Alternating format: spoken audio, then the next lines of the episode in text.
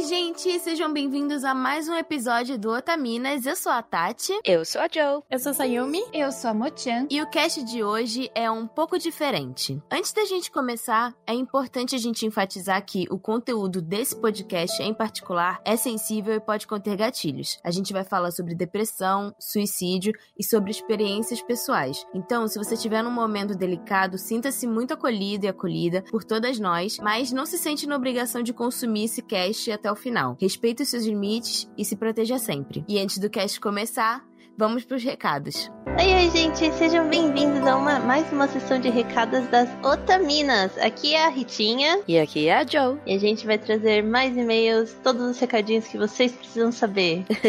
Isso aí. E lembrando que Otaminas é um podcast realizado pelo portal Anime Crazes de notícias e curiosidades sobre a cultura pop asiática. E se você quiser ajudar na produção do Otaminas, nós temos o nosso Apoia-se, onde você pode ajudar o nosso projeto a crescer cada dia mais. Ajudando no Apoia-se, você tem acesso antecipado aos episódios do Otaminas e um grupo privado muito querido com a equipe das Otaminas, a produção e todos os outros apoiadores. É isso aí. E além do Apoia-se, a gente tem o PicPay também, que é muito legal o aplicativo do PicPay, porque ele facilita um monte de transações financeiras. Sim, você pode pagar bilhete único. Eu uso direto. E vira e mexe ele dá cashback também, então fica a dica e o aí. cashback é da hora. Bom, acessa lá apoia.se barra otaminas ou picpay.me barra otaminas. Então agora a gente vai agradecer aos nossos queridíssimos apoiadores que entraram no nosso grupo privado do Telegram e já estão interagindo com a gente. Bora pra lista? Bora! Alexandre Nunes, Alan Kisukuri, Amanda Natália, Amanda Bernardes, Beatriz Rebelo, Bruna Cristina, Bruno Di Giacomo, Bruno Teixeira, Bárbara Rosa, Camila de Souza, Caetano Silveira, Débora Matias, Di para Campos, Diego Alves Lima, Elizabeth Aguiar, Edith Garcia, Elizabeth Cristina, Fausto Felipe, Felipe Peixinho, Fernanda Marques, Gabriel Flor, Gabriel Cero, Gabriela Veiga, Andressa, Heloísa Canali, José Veríssimo, João Cordeiro, Luan Sauer, Leonardo Lacê, Lianca Pereira, Luiz Lacerda, Luan Oliveira, Lucas. Luciene, Pessoas sucintas. não é? Ludmila Nazaré, Maiko Mizuhara, Maria Luísa Moita, Mariana Costa, Marli Cantarino, Marisa Cantarino, Maiara Alves Freitas, Misaki, Matheus Murasaki, Pablo Jardim, Paloma Lourenço, Pedro Henrique, Pedro Júnior, Rafael Trinta Medeiros, Rafael Tavares, Rafaela Lima, Rafaela Cavalcante, Roberto Leal, Seven Fortunato, Tasley Martins, Tiago Souza Sobrinho, Walter Matheus Vidigal, Vinícius Paiva Lopes, William Kurosawa Yami Fox. e a nossa querida Invisible-chan. Ah, sempre presente. Ah, né? Nossa, eu, agora que a gente foi ler, é, é, quantas pessoas cresceram nessa lista que eu comecei Muita os gente. nomes? É, Gente sejam bem-vindos. Poxa, que legal. Não é? Eu comecei a ler os nomes, eu falei, gente, tem alguma coisa, porque eu tô errando muito, tem muito nome novo. Tem ah, os de fiquei sempre que a gente tá acostumado. E esse pessoal novo que chegou, sejam Uhum. bem-vindos. Espero que vocês gostem do grupo. E muito, muito, muito obrigada pelo seu apoio. Daqui a pouco a gente dá uma passadinha lá, dá um oi pra todo mundo. É e se isso aí. prepara que a gente vai marcar também rolezinhos da hora. Uh, tá chegando, hein? Todo semestre a gente faz um encontro com os apoiadores que estão aqui em São Paulo ou que conseguem vir pra São Paulo. E é Uhum. tão legal. E estamos ansiosos. Já estamos planejando, só nos planinhos aqui. Então fiquem de olho. É isso aí. Bom, então valeu pelo apoio, galera. Eles já estão recebendo cast extra e antecipadamente. Então lembrando que se você quer entrar nesse grupo maravilhoso, é só contribuir com valor acima de 15 kawaiis. É isso aí. Acesse lá apoia.se barra otaminas ou picpay.me barra otaminas. Não sei se vocês sabem, se é a primeira vez que vocês estão ouvindo recados, nunca se sabe, não é mesmo? Mas nós temos uma caixa postal, recebemos Otamimos e estamos muito ansiosos para divulgar Sim. já os nossos recebidinhos. É, a gente recebeu uns envelopinhos aí, ainda não conseguimos marcar com o pessoal, porque sempre que a gente recebe os otamimos e cartinhas e etc, tudo que vocês mandam pra gente, a gente pega, faz um pacote, e aí a gente junta algumas otaminas e faz uma live abrindo os recebidos lá no nosso Instagram. Ansiosa, ansiosa É. demais. Muito. Tanto até que até o, o, Lucas tinha mandado pra gente, eu já respondi a cartinha dele. Só preciso colocar agora no correio, que faz tempo que eu não faço isso. Eu não lembro como é que faz. eu vou dar um jeito. A carta tá na minha mochila. é só ir numa agência e eles te orientam lá direitinho, viu? Mano, é porque um negócio que eu achei engraçado é que acho que há dois, não, já faz mais tempo que eu parei de mandar carta, mas acho que até uns 4 anos atrás eu tinha uma caixinha de correio no meu condomínio, que tipo, eu tinha os selos em casa que eu só colocava e colocava lá dentro. E as pessoas recebiam. Que prático. Não é? Aí eu tô achando muito estranho agora ter que ir pro correio. Eu entendo, eu entendo. Mas fica, fica, me aguarde que a gente responde as cartinhas sim, tá? Sim, a gente responde e faz questão de responder todas. Uhum. Uma por uma. Escrevam lá pra gente, é caixa postal 61551 CEP 05424970 São Paulo, SP. Se você quiser mandar um e-mail sobre o tema do programa para ser lido, ou mesmo só para conversar, é só enviar um e-mail para podcast@otaminas.com.br. E não deixem de seguir a gente nas redes sociais, Twitter e Instagram, que é arroba Otaminas em qualquer rede. A gente tá no Facebook também. Às vezes a gente dá uma atualizadinha, mas o importante é que estamos lá. É isso aí. e Meruchan, se a pessoa quiser pular os e-mails, ela tem que ir direto para qual minuto? 26 minutos e 5 abraços bem apertados em você. Vamos começar agora com o e-mail do Lucas Aquino. Bom dia, Otaminas ou Otamanas. Bom Ah, dia. né? Me chamo Lucas, apelidado de Lucas Raro, 21 anos de Goiânia. Muito prazer, Lucas. Ou prefere que a gente chame de Raro ou Lucas Raro? Pois é. Desde a primeira vez que eu vi o podcast de vocês, em julho, eu quis escrever. Mas nunca escrevi porque achei que não seria lido. Mas hoje eu superei essa barreira. E Pois está é, aqui sendo aqui, lido, ó. é isso aí, isso. A gente leu seu e-mail e falou, vamos deixar já como primeiro, porque aí nisso ele já se depara com o e-mail, já tá lá o nome dele e é isso. Não vai ter que. Não vai passar nenhum nervoso. É isso aí. Primeiramente, obrigada por serem minhas companheiras durante minhas idas e vindas à universidade. Coloco meus fones de ouvido durante a viagem de ônibus de pouco mais de uma hora e ouço os podcasts de vocês e do Anime Crazes. Eu comecei a ouvir do Anime Crazes porque já tinha ouvido todos os de vocês e eu Ah. queria mais. Ah, que legal. Pô, a gente que agradece por deixar a gente acompanhar você.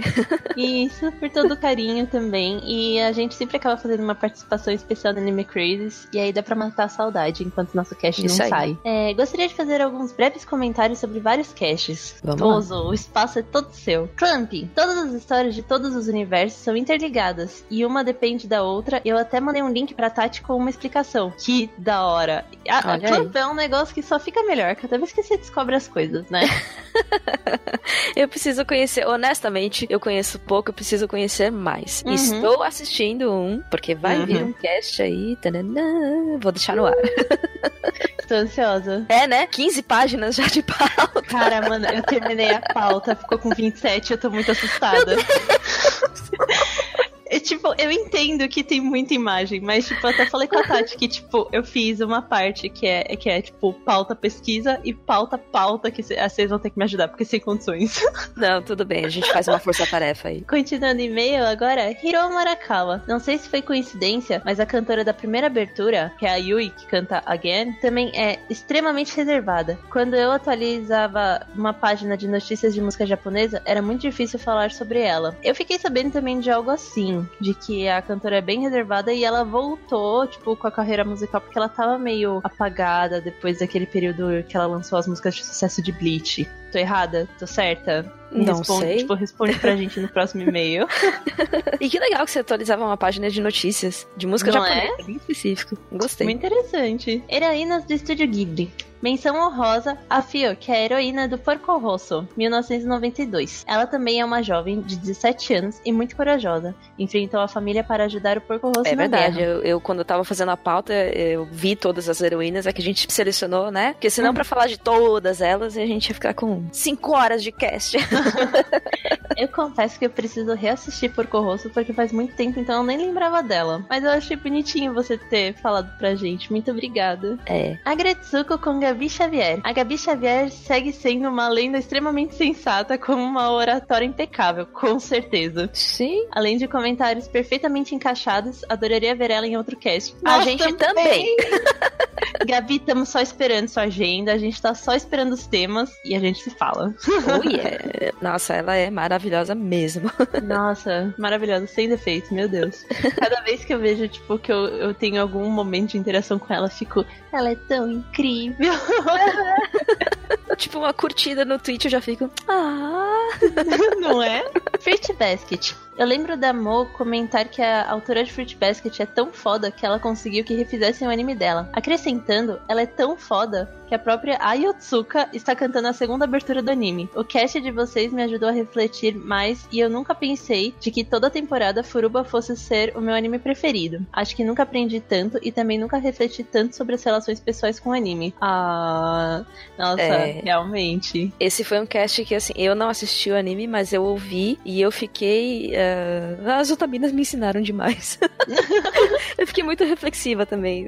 Uhum. Eu gosto muito da Ayotsuka também, que é a cantora. E eu não cheguei a ver como é que tá o anime ainda. Eu só li o mangá de Furuba. Mas agora isso me deu um up assim, tipo, eu preciso conferir isso. Obrigada por lerem até aqui. E eu gostaria de deixar duas indicações de anime e mangá para o cast. Skip Beat. Ó, esse eu conheço e, se não me engano, a Motia também conhece. Então, vamos ver. A força e determinação da mulher e como ela pode correr atrás de seus sonhos no mundo onde tudo é mais fácil para o homem. Hum, é, eu é não bem tinha pensado tema mesmo. Não não é? Você sabe que eu acho que o anime é tão descontraído que é aqueles animes que, tipo, você pode assistir com dupla interpretação, sabe? É, ah. o anime meio que parou e o mangá continuou. O anime é muito engraçado, tanto que, tipo, eu assisti numa tacada só. Eu acho que vale a pena. Hum. Vamos ver com as meninas. Bom saber. e Carole Tuesday. O anime retrata a força de vontade e coragem de duas garotas com o sonho de serem musicistas. O anime é uma crítica à sociedade, desde a homofobia até o governo Trump. Oh. Meu Deus! Olha, eu, eu tô assistindo e curti bastante, viu? Quem tá gostando demais é a Mo e a Tati também. Se uhum. bobear, de repente vira tema de cast aí mesmo. Uhum, com certeza. E tá no Netflix, então tá fácil para todo mundo assistir. Esse é outro que não tem desculpa. É isso aí. Muitas beijos e me tornarei um apoiador. Meu Deus! Ah, Estamos esperando! Cara, cada vez que alguém fala, olha, comecei a apoiar ou quero muito apoiar, nossa, meu coração fica muito quentinho, assim, porque eu acho incrível que vocês curtam o nosso trabalho a esse ponto. Não é? Eu fico meio tipo, o uh, tererê, lá mesmo. E o nosso próximo e-mail é da Cecília Cruz. Ela diz: Olá, meninas. Olá, Olá Cecília. Me chamo Cecília, tenho 24 anos e sou do Rio de Janeiro. Ah, tinha que estar a Tati aqui pra ler, então, pra ter o, o sotaque. Conheci o podcast semana passada e comecei a ouvir. Não foi semana passada, passada, porque ela já mandou faz um tempinho, mas, né? É. e comecei a ouvir alguns programas soltos. Já estava adorando tudo, mas vocês ganharam totalmente meu coração quando lançaram o cast de Lovecom. Oh, oh. Lovecom é realmente de, é de ganhar corações. É, Lovely Complex é uma delícia. Assisti esse anime quando estava no final do ensino fundamental, no sétimo ou oitavo ano, mais ou menos. Nessa época eu já tinha 1,73 de altura e vários problemas com a minha aparência. Quase todas as minhas colegas de classe eram pequenas, graciosas e delicadas, enquanto eu era grande para cima e pros lados e nunca fui lá muito feminina. Eu passei muito tempo tentando mudar, parecer fofa e, entre aspas, ficar bonita. Mas todas as tentativas foram falhas. As pessoas achavam engraçado, ou talvez ridículo, e eu não me sentia eu mesma. Quando eu comecei a assistir Lovely Complex, eu pensava, nossa, como a Lisa é incrível e linda, apesar de ser alta e fora dos padrões. Eu super queria ser assim também. Mas conforme os episódios foram passando, eu finalmente entendi que não estar dentro dos padrões não era um defeito, e que eu não precisava mudar nada. Eu ainda podia ser uma pessoa maravilhosa e amada se eu fosse eu mesma. A Risa foi uma inspiração para mim e eu vejo esse anime com muito carinho até hoje. Inclusive, está na hora de assistir de novo, com os olhos mais adultos. Oh, meu Deus. Que legal. Eu, eu recomendo também, porque tanto. a gente tem, a gente muda a nossa compreensão das coisas e a gente enxerga muito mais detalhes assistindo com olhos adultos. Sim, com certeza. E isso da sua altura, eu acho que eu e a Mo a gente consegue ter bastante porque a gente é mais alta também. E eu tinha exatamente a mesma altura que você, e a Moa tem 1,80. Então realmente é algo complicado se a gente não sabe lidar e não tem esse apoio. Então se sinta abraçada e bola pra frente que junto a gente consegue tudo. e que bom é que a Rita ajudou te, te ajudou a superar, ela também me ajudou muito. E ela finaliza. Muito obrigada por me fazerem lembrar do sentimento que eu tive nesse momento maravilhoso quando eu passei a me aceitar. Me identifiquei muito com as falas de vocês também. Beijo para vocês e parabéns pelo trabalho incrível. Obrigada! Hum, incrível é você! Oi, me doa um centímetro cada um que tá falando que é muito alto aí, por favor. Não é? E isso é algo que eu acho engraçado, assim, que na época é sempre, é sempre assim, né? A gente sempre acha que tá alto demais, fora do padrão. Hoje eu queria ser mais alta. Hoje, por mim, eu teria 1,77. Eu parei, Olha eu aí. ainda parei demais. É, eu tenho 1,60 e, tipo, é, é legal ver vocês aqui de baixo. Vamos para o próximo e-mail agora, que é da Andy. Oi meninas, meu nome é Andy, tenho 16 anos e esse não é meu primeiro e-mail. Primeiramente, queria agradecer pelo cast maravilhoso. O cast que ela está se referindo no e-mail é a velhice da mulher retratada nos animes, que é o cast número 28. É uma discussão que é bem difícil ver por aí. Eu fiquei ansiosa para ouvir assim que li o título, pois é uma coisa na qual eu penso o tempo todo. Oh, minha amiga, você tá com 16 anos, eu sou 10 anos mais velha que você. Eu 20, né? Eu vou ficar quietinha aqui.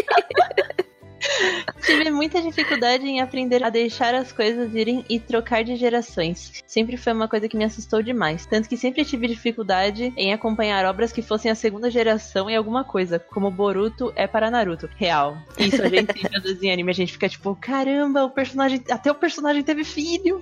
né? O tempo passa. A parte mais assustadora de envelhecer para mim sempre foi a mudança do mundo em volta. Coisa sobre a qual ninguém tem o controle e que no fundo eu acho que assusta todo ou quase todo mundo. O que eu acredito que gere em muitas pessoas aquele preconceito bobo que uma geração sempre tem com a geração seguinte, de achar inferior à sua própria. Sempre achei isso um pouco nocivo, pois leva algumas pessoas a terem vergonha da geração da qual fazem parte e até se sentirem mal com isso, uma vez que provavelmente a maioria das figuras que essa pessoa admira são de gerações anteriores. Mas morreria de medo de acabar com esse pensamento também, pelo medo que já citei. Olha, mas é inevitável em algum momento você parar e olhar os mais jovens e Uhum. pensar, na minha época.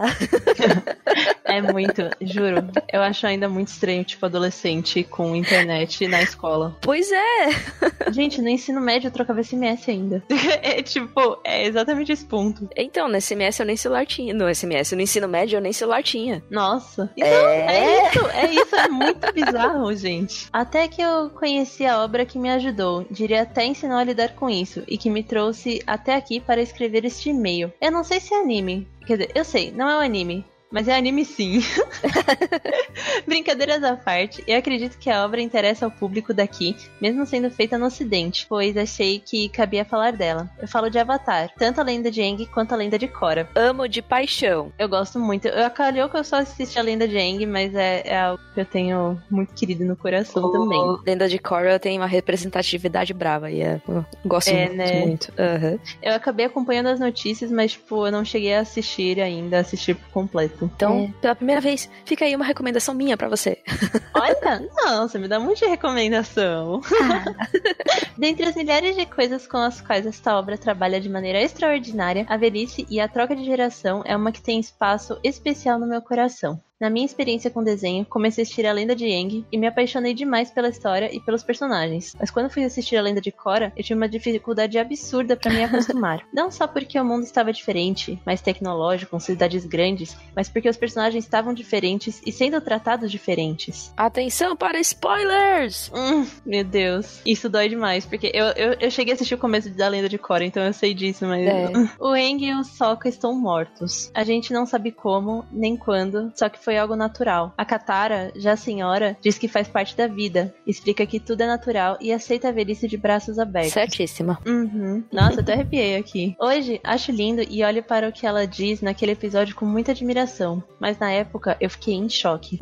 Isso pelo fato do Aang ser o Avatar e que acabou com a Guerra dos 100 Anos e fundou a Cidade República. Ele virou uma figura histórica e isso tocou numa das minhas maiores paranoias, que é sobre como você para de olhar para eventos e pessoas como se fosse algo do mundo real depois de muito tempo. Ao mesmo tempo que a gente sentia uma tristeza imensa ao ver o Museu Nacional pegando fogo, não sentíamos nada quando ouvíamos sobre a Biblioteca de Alexandria. Você tem razão. Meu Deus, você tem 16 anos.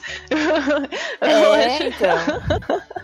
Tá vendo aí o choque de gerações? Eu com 16 anos comia terra. Mentira. Mas é. eu tava quase lá. É. E agora, o menininho de 12 anos do qual eu acompanhei a história com tantos detalhes era a Biblioteca de Alexandria para as pessoas que nasceram depois. Nossa, que comparação profunda, meu Deus, gente. Poxa. Enfim, no primeiro arco do desenho temos um vilão chamado Amon, e em uma das cenas ele coloca uma máscara que representa a ideologia dele, anti-dominadores e anti-avatar, no rosto da estátua do Eng, e tudo termina com a estátua sendo destruída. Se não é esse o arco, perdão, é assim que eu me lembro. Imagina. Tá tudo bem. Tranquila. Aquilo trouxe tudo de maneira tão intensa que eu não consegui continuar assistindo até muitos meses depois. Uau. Eu, realmente, eu- olha, esse aqui já é um spoiler pra mim, mas é, é aqueles spoilers que dá vontade de você assistir, sabe? Uhum. É, o que eu quero dizer com tudo isso é que Avatar trabalha essas questões o tempo todo e trata o envelhecimento muito bem, desde a primeira série, onde é uma personagem incrível, da qual eu não lembro o nome, mas é a senhora que ensina a dominação de sangue para Katara. Ah, sim. Hum, eu lembro dela, mas eu também não lembro o nome. E sempre toca no quão difícil é pro Eng se acostumar com um mundo 100 anos mais jovem. Além do maravilhoso do Iro. Iro? Iro. É. Iro. E ainda na segunda série, onde estão trabalhados todos os pontos que já citei, e tem milhares de mulheres idosas poderosíssimas, desde a Katara até mulheres que, mesmo não sendo velhas, na minha percepção, ainda são consideradas velhas, por muitos, que são acima dos 40 anos. Tô quase lá. Não, só acima de 60. Aí a gente tem que se orgulhar porque não paga nem transporte. Ah, boa. Mas que são muito fortes, cada uma com seu próprio jeito, como a Li Beifong, soldada, solteira e chefe de polícia, ou a Su Beifong, mãe de cinco crianças e prefeita de uma cidade enorme, B10 a cada uma de sua forma. Com certeza. Hum, sim, sim. Minha senhora favorita é a Toff, mãe solteira duas vezes, apesar de um pouco problemática nessa parte. que a partir de um ponto jogou tudo para o alto e foi viver no meio da floresta com as plantas dela. É- A Toff é a, é a É a Toff, é. A dobradora de pedra. É. é. mãe solteira duas vezes? Meu Deus! Eu. Essa juventude, olha, eu lembro da Toff desse tamanho. Menina! Menina, Cê que vê. bom! A que pinto chegamos? Ai, ai. Brincadeiras à parte, soltando o e-mail. Ambas as obras sempre mostram o quão importante é cuidar e aprender com pessoas mais velhas. É. Tá Ah, certo. Nossa, Andy, eu não esperava esse e-mail.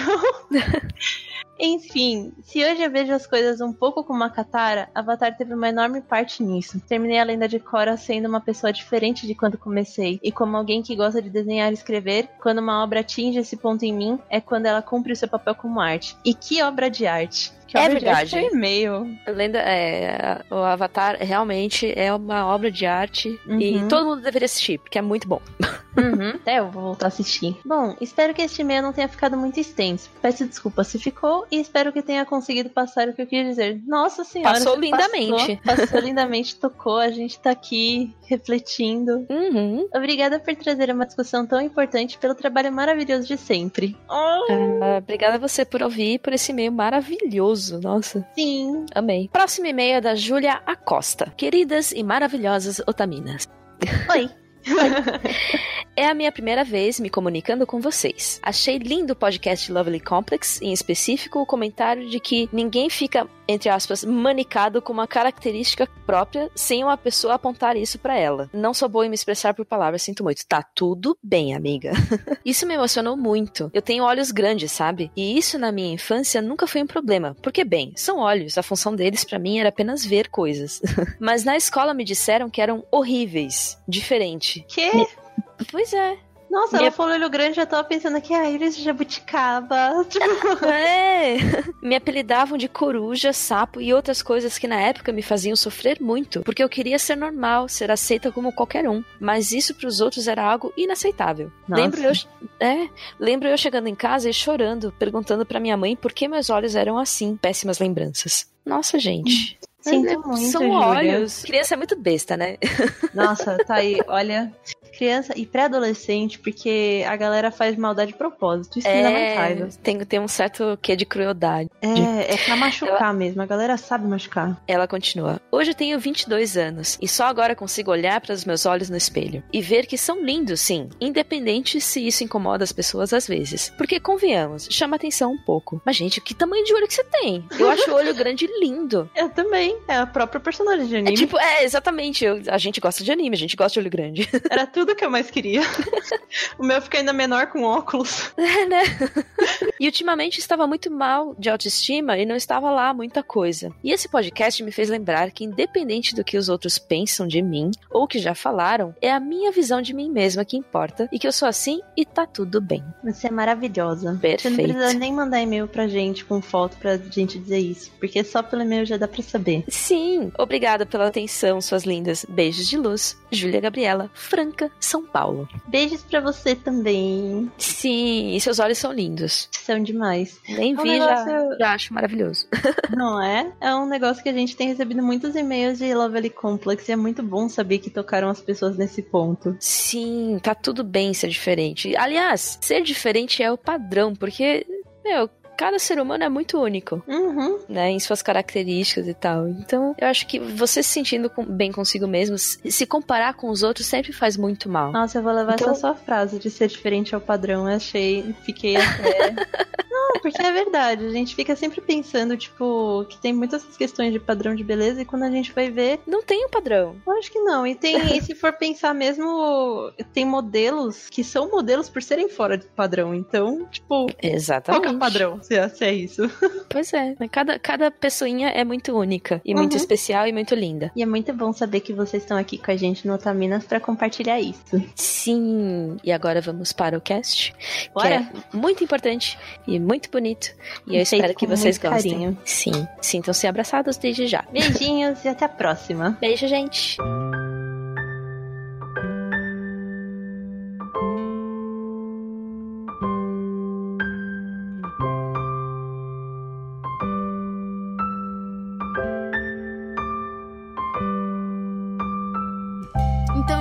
Iniciando o nosso cast, a gente sabe que o diálogo sobre a depressão é muito importante de ser abordado todos os dias, mas esse cast é um cast especial por conta do Setembro Amarelo. É importante falar sobre depressão o ano inteiro, não só em setembro. Né? O Setembro Amarelo, na verdade, é uma ação do Centro de Valorização da Vida, o CVV, sobre a conscientização e prevenção ao suicídio. Mas a gente vai dar um enfoque aqui no cast mais na depressão do que no suicídio em si porque muitas vezes a depressão extrema pode levar ao suicídio, quando não tratado, quando não conversado a respeito. Então, é importante falar, não só em setembro. O ano todo é setembro. e também antes da gente começar mesmo o cast, é todos os Links relacionados ao tema de hoje vão ser colocados no post do podcast. É sempre após os créditos, né, da nossa equipe e tudo mais. Todos os links vão ficar lá. Então, caso você queira saber mais sobre determinado assunto, saber mais sobre o Setembro Amarelo, todos os links vão estar lá para vocês, tá bom? É, tem muita coisa. A gente buscou em muito material, tem bastante estatística, bastante lugares para se informar. Então vai estar tá tudo no final do post. É, e, e, a gente tá escolhendo falar disso porque eu acho que, primeiro que todas nós temos uma relação próxima com o assunto por conta das nossas experiências pessoais. A gente percebe, recebendo os e-mails de vocês, que o Otaminas virou uma rede de apoio e que muitos dos nossos ouvintes passam por situações de depressão, que precisam de, de apoio, que precisam de ajuda especializada. Então, nada melhor, já que nós somos uma rede de apoio, que a gente gente falar sobre isso e também fazer um paralelo entre Brasil e Japão e falar um pouco de animes que falam sobre isso e inclusive animes que podem ajudar né, nesse processo de recuperação. Então eu estou dando um overview sobre o que, que vai ser falado né, no cast para vocês tipo, se prepararem. E na nossa pesquisa É, aliás, parabéns para Jojo que fez uma pauta muito completa. Esse podcast ele tá para acontecer desde o ano passado, mas a gente só se sentiu pronta para falar sobre isso agora nesse momento. Por isso que a gente fala que é tão importante a gente respeitar né, os nossos limites. Sim, se eu fosse falar sobre isso ano passado, provavelmente ia sair um cast muito ruim, porque eu tava numa fase é, muito ruim. Eu, eu comecei a me recuperar só agora. Então, eu acho que nada acontece por acaso e a gente tá falando sobre isso hoje é porque a gente tá em condições de falar a respeito, de fato. Exatamente. Muitos dos dados que vão ser revelados aqui são dados da OMS, que é a Organização Mundial de Saúde, e são dados que, para quem não tem muito contato né, com esse meio de pesquisa, podem chocar. A OMS divulgou que são quase 800 mil suicídios por ano no mundo todo, e aqui no Brasil são quase 12 mil suicídios por ano, o que seria mais ou menos cerca de 32 pessoas cometendo o ato por dia. E a gente falar sobre esse assunto é muito importante porque talvez se a depressão e o suicídio fossem tratados de uma forma diferente, não fossem tratados como um tabu, muitas dessas pessoas poderiam ainda estar vivas. A estatística é de que 9 em cada 10 desses suicídios poderiam ser prevenidos só de conversar a respeito. Antigamente, uh, antigamente,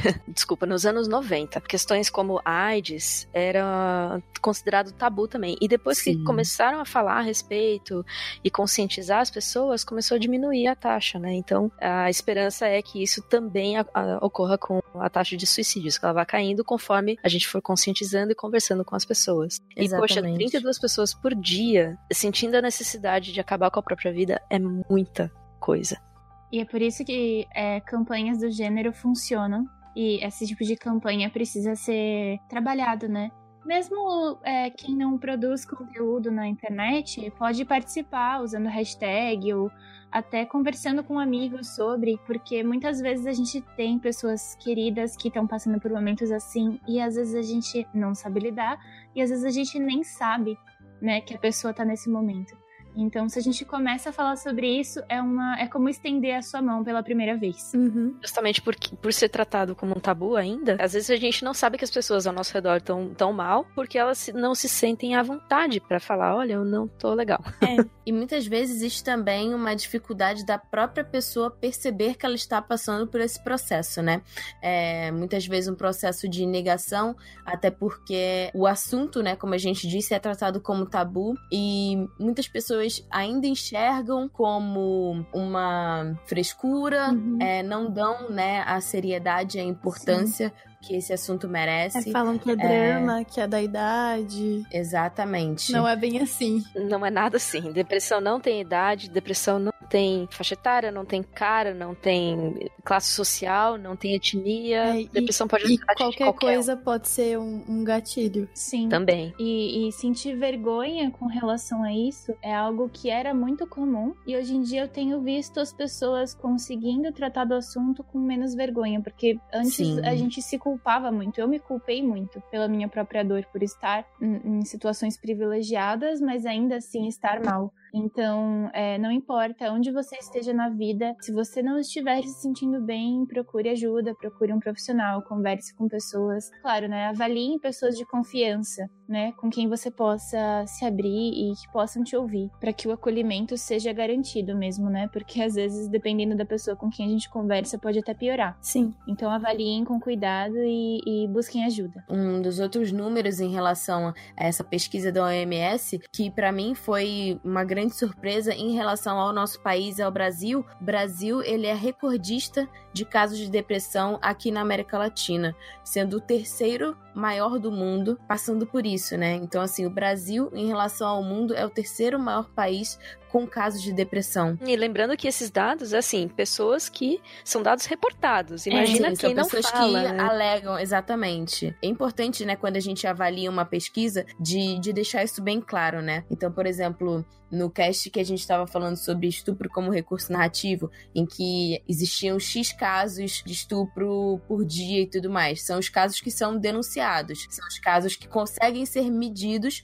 porque pessoas se manifestaram em relação a isso. A mesma coisa aqui nessa pesquisa. Então, são os casos que as pessoas identificaram e falaram abertamente sobre. Uma coisa que eu ia falar, desses 800 mil suicídios por ano, esses dados, na verdade, são de 2018, para cada suicídio tem 20 tentativas. Ou seja, é muita gente tentando se matar, gente. É, é, isso é absurdo, a sociedade tá doente, cara. É, e vocês não têm ideia do que é uma tentativa de suicídio. Para quem nunca teve nenhuma conversa sobre, para quem nunca, felizmente, para quem nunca felizmente chegou, né, a, a, esse ponto, é muito doloroso.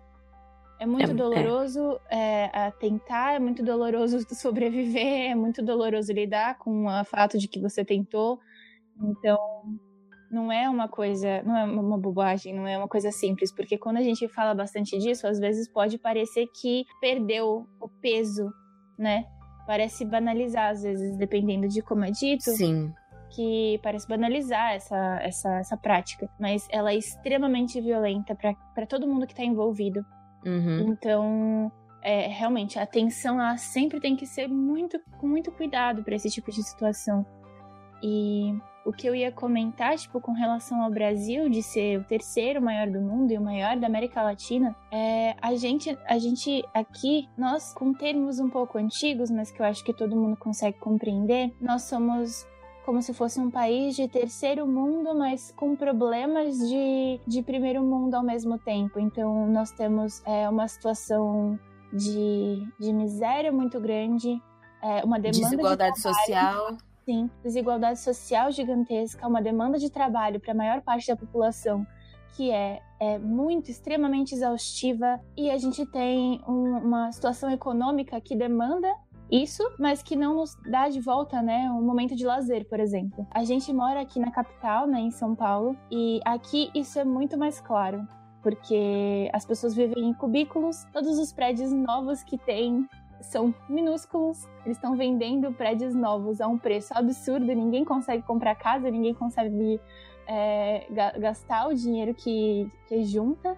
Uhum. E essa, quando a gente fala sobre isso, quando a gente fala sobre depressão, a gente tem que entender o contexto em que a gente está justamente para a gente entender como a gente trabalha isso para mudar, né, para melhorar. Sim, até porque é, é, muito importante isso que você disse, porque cada país tem a sua realidade e a gente Sim. observa, por exemplo, países nórdicos, né, escandinavos e tudo mais, com altíssimos casos de suicídio e depressão e muitas vezes as pessoas não entendem, tipo, ah, mas eles vivem num país de primeiro mundo, é, eles não têm os problemas que a gente tem e é justamente isso. Cada país tem os seus problemas, é, cada sociedade tem os seus problemas. Uma coisa que para cá no Brasil é, não é um problema em relação a esse tipo de impacto, que é, por exemplo, o clima em países Sim. que não tem contato com o sol por boa parte do ano, é um grande agravante. Então, assim, é, geograficamente falando, também existem mudanças. E isso é muito importante na hora que você vai avaliar e comparar, né?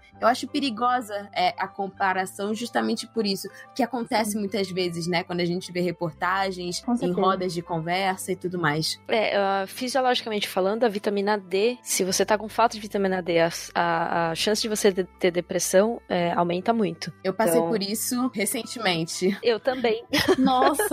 Eu tomei uma dosagem altíssima de é, vitamina D durante três meses, agora, no começo do ano, e isso ajudou a melhorar. Sim, eu Caramba. passei por isso no ano passado e a diferença foi absurda. Brutal.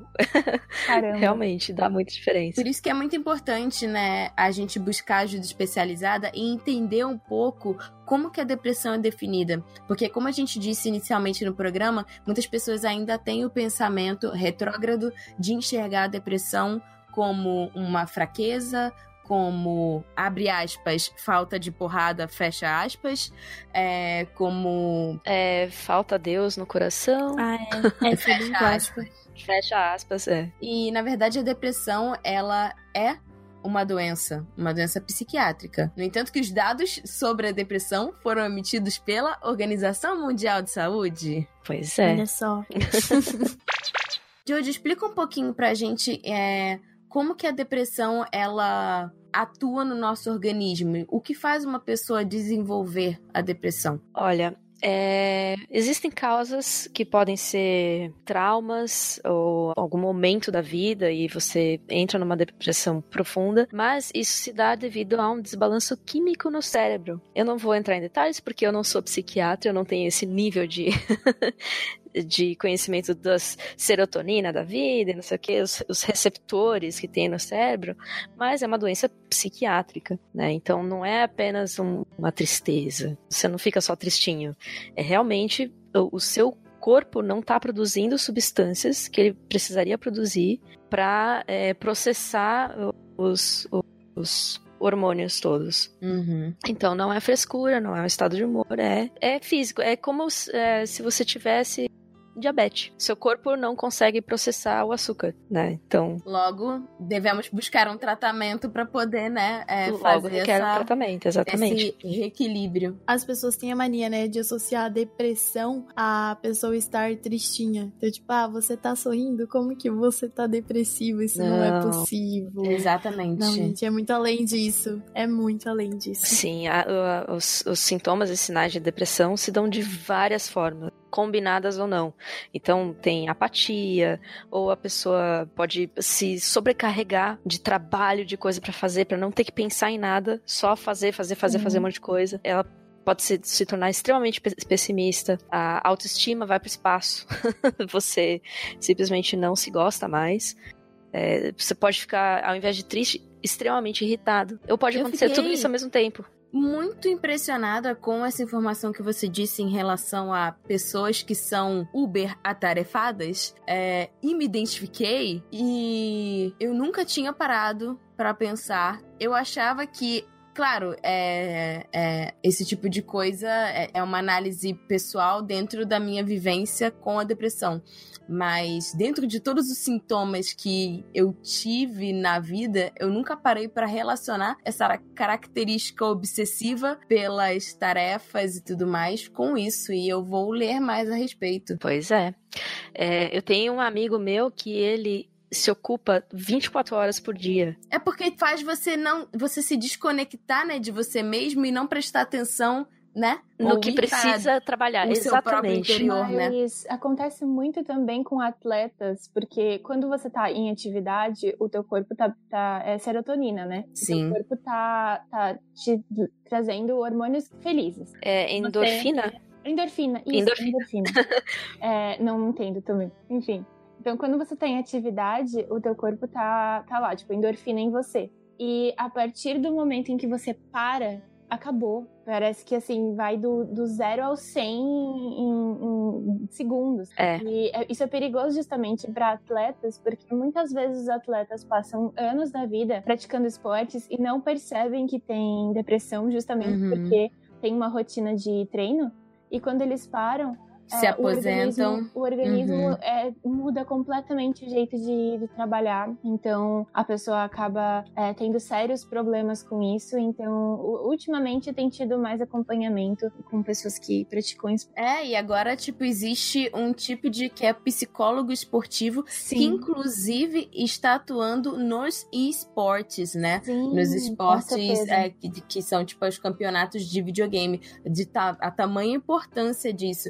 E o que eu acho curioso em relação à depressão é como que a gente tem que ter cuidado. É, eu ousaria dizer que é uma das doenças mais perigosas, porque ela gera outras doenças. Sim. Não só uhum. é, pelo fato de, de você poder sentir vontade, né, de se machucar, mas pelo fato de você parar de se importar com o seu bem-estar. Exato. É, não buscar tratamento, inclusive de outros tipos, né, de doenças ou é, de às vezes você tem, por exemplo, uma doença que pode ser hereditária ou algo do gênero, você para de cuidar de você. Mas também pelo fato de poder gerar outros comportamentos que podem ser nocivos para você. Então, algum tipo de, é. por exemplo, pessoas que são viciadas em sexo, pessoas que são viciadas né, em algumas outras coisas, pode gerar né, um tipo de Sim. compensação em outra coisa que pode ser nociva. Exatamente. Uhum. Você, é, a pessoa busca em drogas, e não tô falando de drogas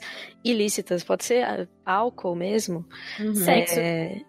Sexo. É. E, e o é, álcool, tipo inclusive, é uma droga depressiva, né? Sim. Então, quem, quem tem depressão, não é recomendado, inclusive, consumir álcool, porque acentua todos os sintomas. E quem já tá no, num processo depressivo e, e, mais do que isso, suicida, mesmo que não é, leve a cabo e faça alguma coisa no sentido de se suicidar, já não tá mais ligando para si. Então, se tá com algum problema de doença, alguma doença que não seja depressão, uhum. sei lá, problema no estômago, não vai, não vai curar. E isso é uma autossabotagem e Sim. porque na verdade o objetivo da pessoa é dar cabo da vida dela. Então, uhum. ela não vai se cuidar justamente pra ah, que eu morra, sabe? Não quer Sim. prestar atenção nisso. Por isso que é importante buscar ajuda, porque aí o psiquiatra ou o psicólogo já vai encaminhando para outros médicos para dar essa assessoria. É, No uhum. meu caso, por exemplo, eu tava só com psicólogo, só, muitas aspas no só, com psicólogo e psiquiatra, mas eu tava com mais problemas de saúde decorrentes da, dessa, desses maltratos que eu estava fazendo comigo mesmo. Então eu fui buscar ginecologista, dermatologista e outros istas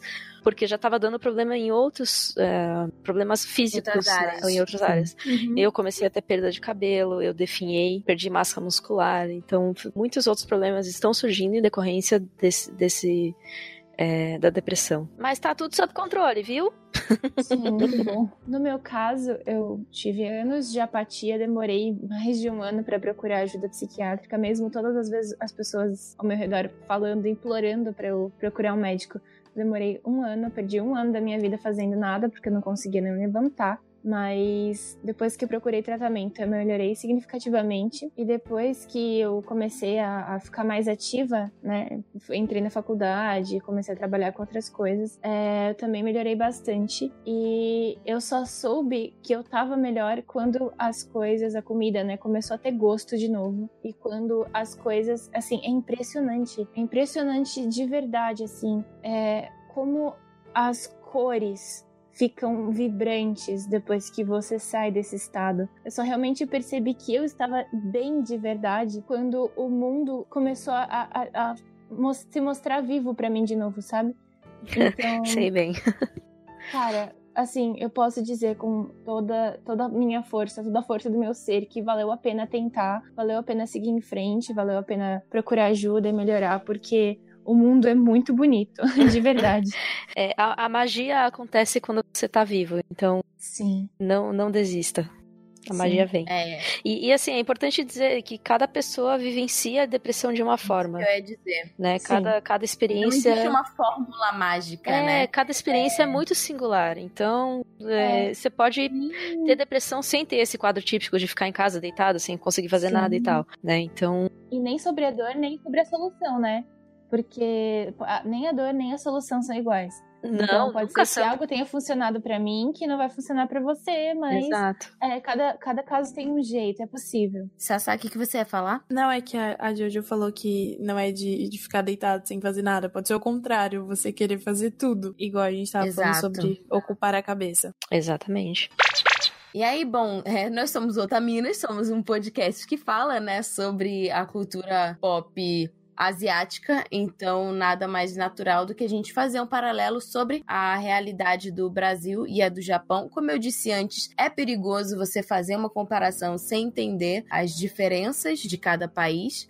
Mas como a gente a gente fala, vai falar, né, sobre animes e tudo mais, faz sentido a gente analisar um pouquinho da sociedade, porque isso acaba tendo, né, transposto para muitas das obras que a gente consome. O Japão ele já é conhecido, na verdade, ele tem uma fama no mundo muito terrível em relação ao grande número de suicídios e também em relação à carga de trabalho abusiva. Né? Os japoneses trabalham demais. Inclusive, em relação a esse trabalho excessivo, o trabalho é tão excessivo que, na língua japonesa, a gente já falou sobre isso no cast de Agretsuko, sobre o mercado de trabalho, existe uma palavra chamada karoshi, que é traduzida literalmente como morte por excesso de trabalho. Então, é um assunto realmente que merece atenção e que tem sido cada vez mais abordado. E é, em relação às grandes taxas de suicídio, 10 de setembro é o Dia Mundial da Prevenção ao Suicídio, certo, Jojo? É, isso mesmo. A Organização Mundial da Saúde é, estipulou que esse ano, dia 10 de setembro, fez, ela vai fazer o Dia Mundial da Prevenção ao Suicídio. Isso começou em 2018 e vai continuar daqui para frente, é isso? Não, não, ela, ela fez ah, agora. Estipulou em 2019. Isso, exatamente. Entendi. 10 de setembro de 2019 e é ótimo porque, tipo, é semana que vem. Esse cast vai sair agora dia 4 de setembro, né? Então, próxima semana. Nada mais justo. Nada mais justo e a gente falando sobre o Japão, né, e falando sobre a realidade da mulher japonesa, que a gente sempre fala nos nossos casts, uma coisa interessante de ser comentada é sobre a depressão da mulher, e aí aqui agora eu vou fazer um recorte, né, a depressão da mulher japonesa, porque na sociedade, na sociedade no geral, mas agora, né, particularmente na sociedade japonesa, as mulheres tradicionalmente são incentivadas a, na verdade, enterrar, né, esse tipo de sofrimento, a guardar para si mesma e não incomodar incomodar os outros com seus problemas pessoais. Sim. E eu diria que não só as mulheres, eu, eu diria Sim. que a sociedade japonesa, no geral, é, tem essa questão de você não ser Sim. um fardo para o outro. Sim, isso é, é, é realmente para todo mundo. E, e, é ensinado desde sempre, desde de criança. Por isso que as pessoas crescem e têm dificuldade de mudar. Por isso que eles são tão fechados também, né? Sim. Sim. Engraçado, engraçado não. É curioso você falar de, dessa parte de não ser um fardo para ninguém Isso é algo que eu tenho muito. É, aqui fazendo uma autoanálise enquanto gravo a terapia. É. eu tenho isso muito forte de não querer ser um fardo para ninguém. Então talvez tenha uma ligação é, forte aí. Sim, sim, é, com certeza. É, mas eu também tenho desde criança. E acho que é que muitas vezes é, pessoas que se comunicam de um jeito específico, muitas vezes não compreendem como outras pessoas se comunicam, podem acabar se fechando nesse sentido de, ai meu Deus, eu vou, vou atrapalhar os outros se eu tirar dúvida, eu vou atrapalhar os outros se eu falar desse jeito. Então. Uhum. É, eu sei que esse é o meu caso, né?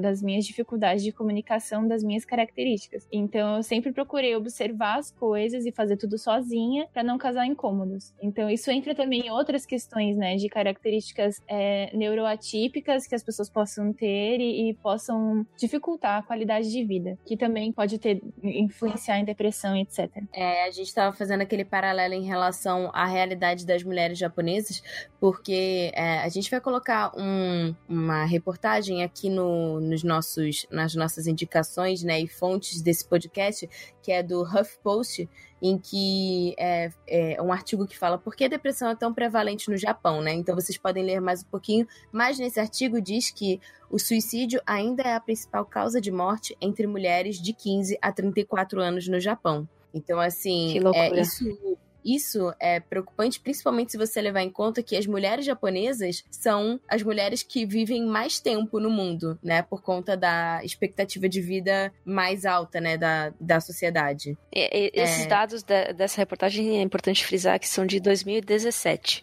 Então, não é sei se deve ter mudado porque... tanto assim, mas é pois é de 2017 isso daí. É, pois é, porque na verdade é, é difícil isso ter mudado porque é o tipo de problema que ainda vai demorar bastante tempo para se achar uma solução, enquanto a carga horária de trabalho for sobre-humana, enquanto as pessoas não tiverem acesso ao lazer, e aqui a gente está falando particularmente da sociedade japonesa, mas em relação ao mundo todo, porque também é uma realidade brasileira, né, que a Motinha já tinha falado, enquanto não houver, né, esse tipo de, de diálogo e de, de apoio em relação a como os ministérios da saúde de, de cada país abordam o assunto, é, é um pouco difícil né, de, de você mudar. Mas a gente espera que sim, isso mude. Sim, eu acho que é, nós como mulheres em, em, qualquer sociedade temos é, qualquer sociedade etnia tem diferenças em problemas situações em no, nossa realidade e acho que no Japão e ali na Ásia assim uma das questões mais comuns é a pressão para se casar e sim e como parece que o valor de uma mulher tá só nisso, né? E com a ascensão da, dos trabalhos, né, de, de, de trabalho, né, nas mulheres, que estão cada vez mais ativas no mercado de trabalho, isso passou a ser uma coisa a se debater e uma coisa que as gerações antigas estão tendo dificuldade de lidar e a geração nova está tendo como principal é, tabu a se quebrar. Eu li uma webcomic esses tempos, que é, ela já, já tá terminada, que é Thirsty 30, e é exatamente sobre isso. É sobre como a, a moça tinha um sonho é, de, de chegar em algum lugar na carreira, mas isso era desvalidado o tempo todo para ela ter um relacionamento. Então é um debate bem adulto, é para mulheres adultas mesmo que estão enfrentando isso perto dos 30 anos de idade. Uhum. E acho que é legal pra gente ver também, porque apesar da gente não ter essa cobrança das gerações antigas aqui, a gente ainda tem uma, um reforço muito grande de que a gente precisa estar tá casada e a gente precisa namorar, e a gente precisa Sim. ter relações românticas e ter filhos. É praticamente injetado no nosso subconsciente. Sim, que o nosso valor é medido por conta é, desses compromissos sociais e dessas é. Sim. E a gente estava falando de mercado de trabalho, né? E a Mo estava falando sobre essa mudança, né, da inserção da mulher no mercado de trabalho, que cada vez mais mulheres estão optando por não se casar ou se casar mais tarde ou não ter filhos ou ter filhos mais tarde para focar no trabalho. E eu diria que é, é preocupante porque nós, como mulheres que estamos inseridas no mercado de trabalho, sabemos como nós temos que nos esforçar mais e nos provar mais e estudar mais para poder é, ter salários equivalentes aos nossos colegas homens, para estarmos em cargos de liderança para estarmos em, em evidência e para termos mais qualidade de vida. Então, se uma pessoa comum já tem uma carga de trabalho altíssima no Japão, que dirá uma mulher que está entrando no mercado de trabalho agora, cada vez mais competitivo e que não é nem um pouco igualitário. É, e aqui no Brasil eu acho que a gente está vivenciando muito isso agora, é, porque a gente deu, assim, a organização social, econômica e política deu uma desequilibrada total nos últimos anos, no sentido de que todo mundo tem formação acadêmica. Antes, pouquíssimas pessoas tinham formação universitária. Hoje, todo mundo tem formação acadêmica, mas tá faltando é, trabalho no mercado, no mercado. E a gente fica, às vezes, a gente tem uma hiperformação, a gente tem um currículo muito superior, mas não tem ninguém que queira pagar o que vale. Então a uhum. gente sempre gastou, a gente gastou a vida toda para estudar e para se formar, para não ter emprego no final. Então a gente tá no momento que depressão é algo comum justamente porque não tem nenhuma segurança.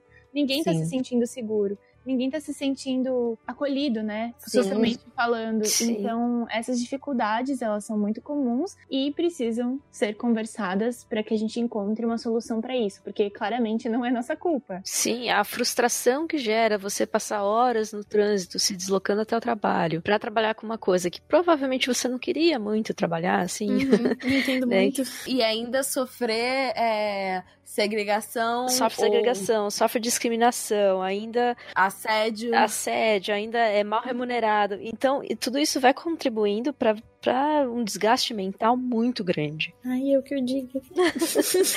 Abraço grupal, otaminado. Abraço grupal, otaminado. Tá que a gente, a gente sabe de relatos de ouvintes também que tem muita gente que tá na mesma situação, que tá praticamente se forçando a ficar no trabalho porque não vê opção.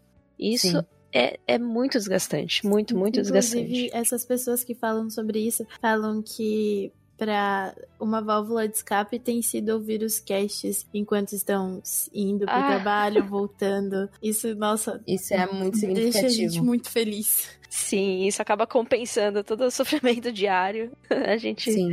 nossa, muito feliz mesmo. E ainda falando, né, só pra a gente fechar um pouco desse paralelo da realidade no Japão, é, que a gente vai falar um pouquinho, né, mais pra frente, porque muitos animes abordam, né, esse tipo de realidade.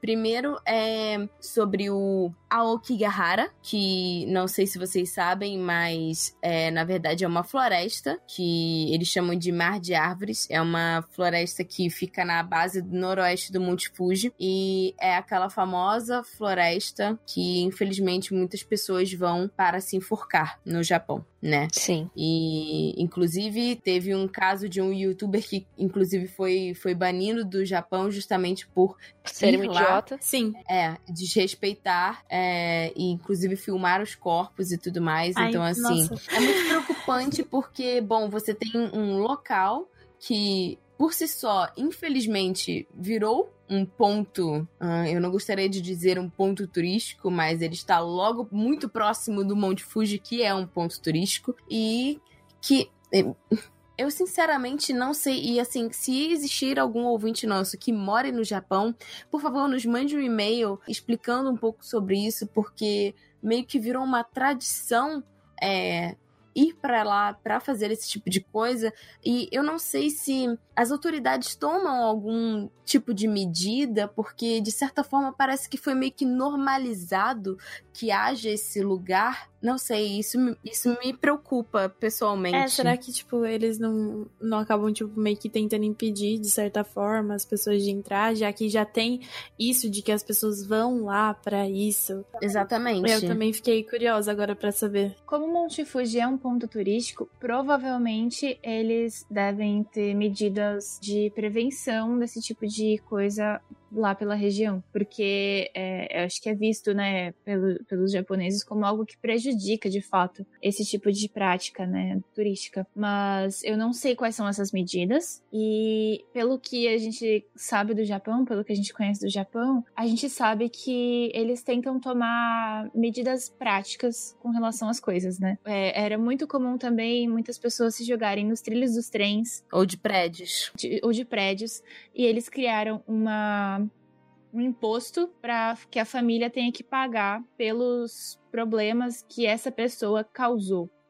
Então, se alguém se joga no trilho, a família vai ter que pagar uma, uma indenização pro Estado pelo suicídio ali. Eles acharam que isso era uma ideia para que as pessoas parassem de se matar em lugares públicos. Então, é, eu não acho essa ideia uma ideia boa. Eu acho ela uma ideia imbecil. É tipo porque... tapar o sol com a peneira, né? Exatamente. Eu acho que assim, em vez de ter uma avaliação social e tentar de desenvolver grupos de apoio de eu entendo de onde vem essa essa ideia, né? Porque entendendo o histórico japonês, entendendo. Ainda mais que a... eles não querem ser um peso e tudo Sim, mais, é. né? Ele vai, tipo, querer pegar pela ferida, Sim. mas assim, entendendo isso é uma ação.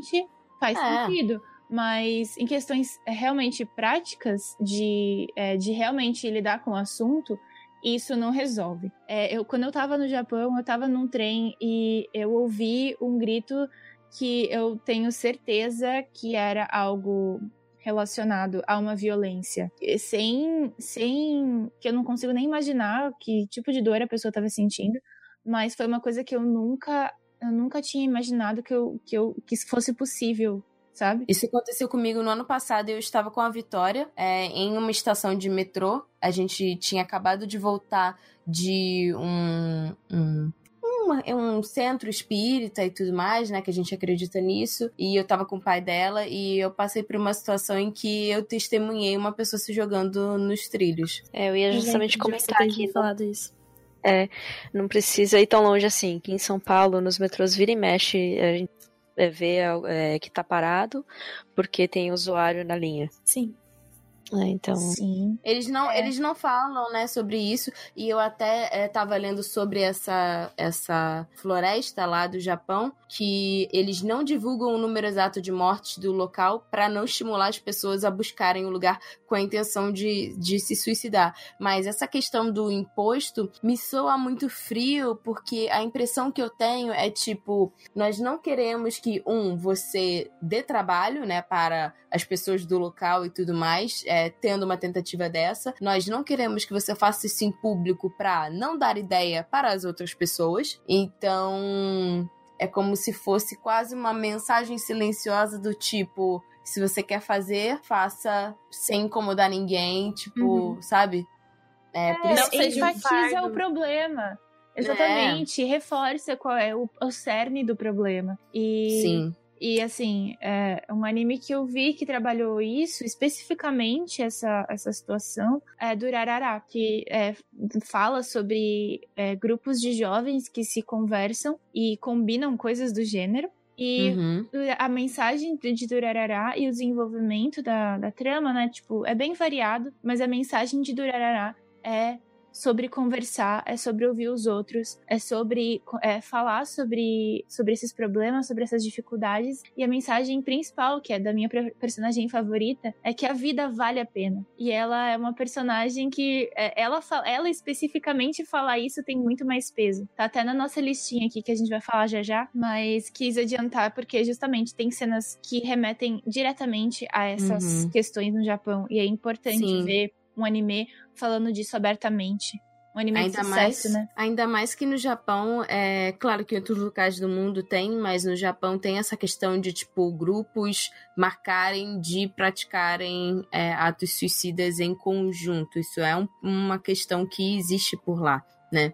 E por último, que a gente queria falar sobre a sociedade japonesa, para já entrar, né, é, da gente falar sobre mangás e animes, que é uma, uma questão que é muito abordada em mangás e animes, são os hikikomoris, né? Sim que hikikomori, para quem não sabe, é um termo utilizado no Japão que é, traduzindo seria tipo isolado em casa, né? Então é, é um termo para é, falar sobre esse comportamento de isolamento extremo doméstico. Então, são pessoas que geralmente são jovens, de 15 a 30 e poucos anos, que se retiram da sociedade para evitar o contato com outras pessoas e ficam reclusas em casa. Tudo que eles compram, que eles precisam, eles compram pela internet e eles ficam fechados em casa. Eu tenho estudado outras, outros perfis psicológicos e tenho tentado compreender outras realidades, porque eu mesma não estava me encaixando com o que eu entendi que seria o normal, né? Entre muitas aspas. sim. Entre muitas, muitas aspas. Entre muitas aspas, porque o mundo é extremamente diverso e ele deixou de ser diverso porque alguém impôs essa mudança. Um padrão, sim. Um a padrão. normalidade é uma utopia, é uma ilusão. O mundo é sim. é plural né? e cada pessoa tem a sua, a sua realidade. Sim, e por questões questões políticas, é, é, isso acabou sendo ofuscado e silenciado. Mas eu tenho estudado isso para tentar entender a mim mesma, né? E essa, essa questão do hikikomori é muito comum que pessoas que têm dificuldade de socializar, de se excluírem completamente. E a gente existe isso aqui no Brasil as pessoas uh, reagem de uma forma diferente do que no Japão, né? Sim. Porque aqui a, a, oportunidade de emprego, a oportunidade de trabalhar em casa, de fazer coisas do gênero, é diferente do, do Japão. Então tem pessoas que conseguem se manter lá nessa situação, mas aqui no Brasil é, é diferente. Então muitas vezes isso não é visto aqui. Mas existem pessoas que vivem completamente isoladas e não é por opção, é porque elas realmente não sabem se inserir socialmente e perderam a, a esperança de conseguir encontrar um grupo em que elas sejam é, acolhidas, né? E esse é um dos principais motivos de é, da procura por suicídio também. Porque nós somos seres coletivos, o ser humano é coletivo, a gente precisa de uma socialização para ter um propósito, para a gente se manter vivendo. Faz sentido isso, né? Quando Sim. a gente fala. Então, é, esse tipo de, de, isolamento, muitas vezes eu, eu mesma busco esse tipo de isolamento, porque para mim é estressante estar em grandes grupos, é estressante. Tem lugares que eu não posso ir, tem lugares que eu não me sinto à vontade, tem lugares que, tipo, shows, por exemplo. Eu nunca fui num show porque eu sei que eu acho que eu ia surtar se eu chegasse no meio de tanta gente. E sempre foi uma coisa que me incomodou, desde sempre. Não é uma coisa que surgiu depois de adulta. É algo que sempre foi um problema para mim, é, mas é uma característica minha. No caso, eu tenho essa dificuldade, essa ansiedade. E tem outras pessoas que têm diversos outros motivos para isso. Então, é preciso que a gente compreenda que tem diversas formas de, de se divertir e de sair e de conversar, que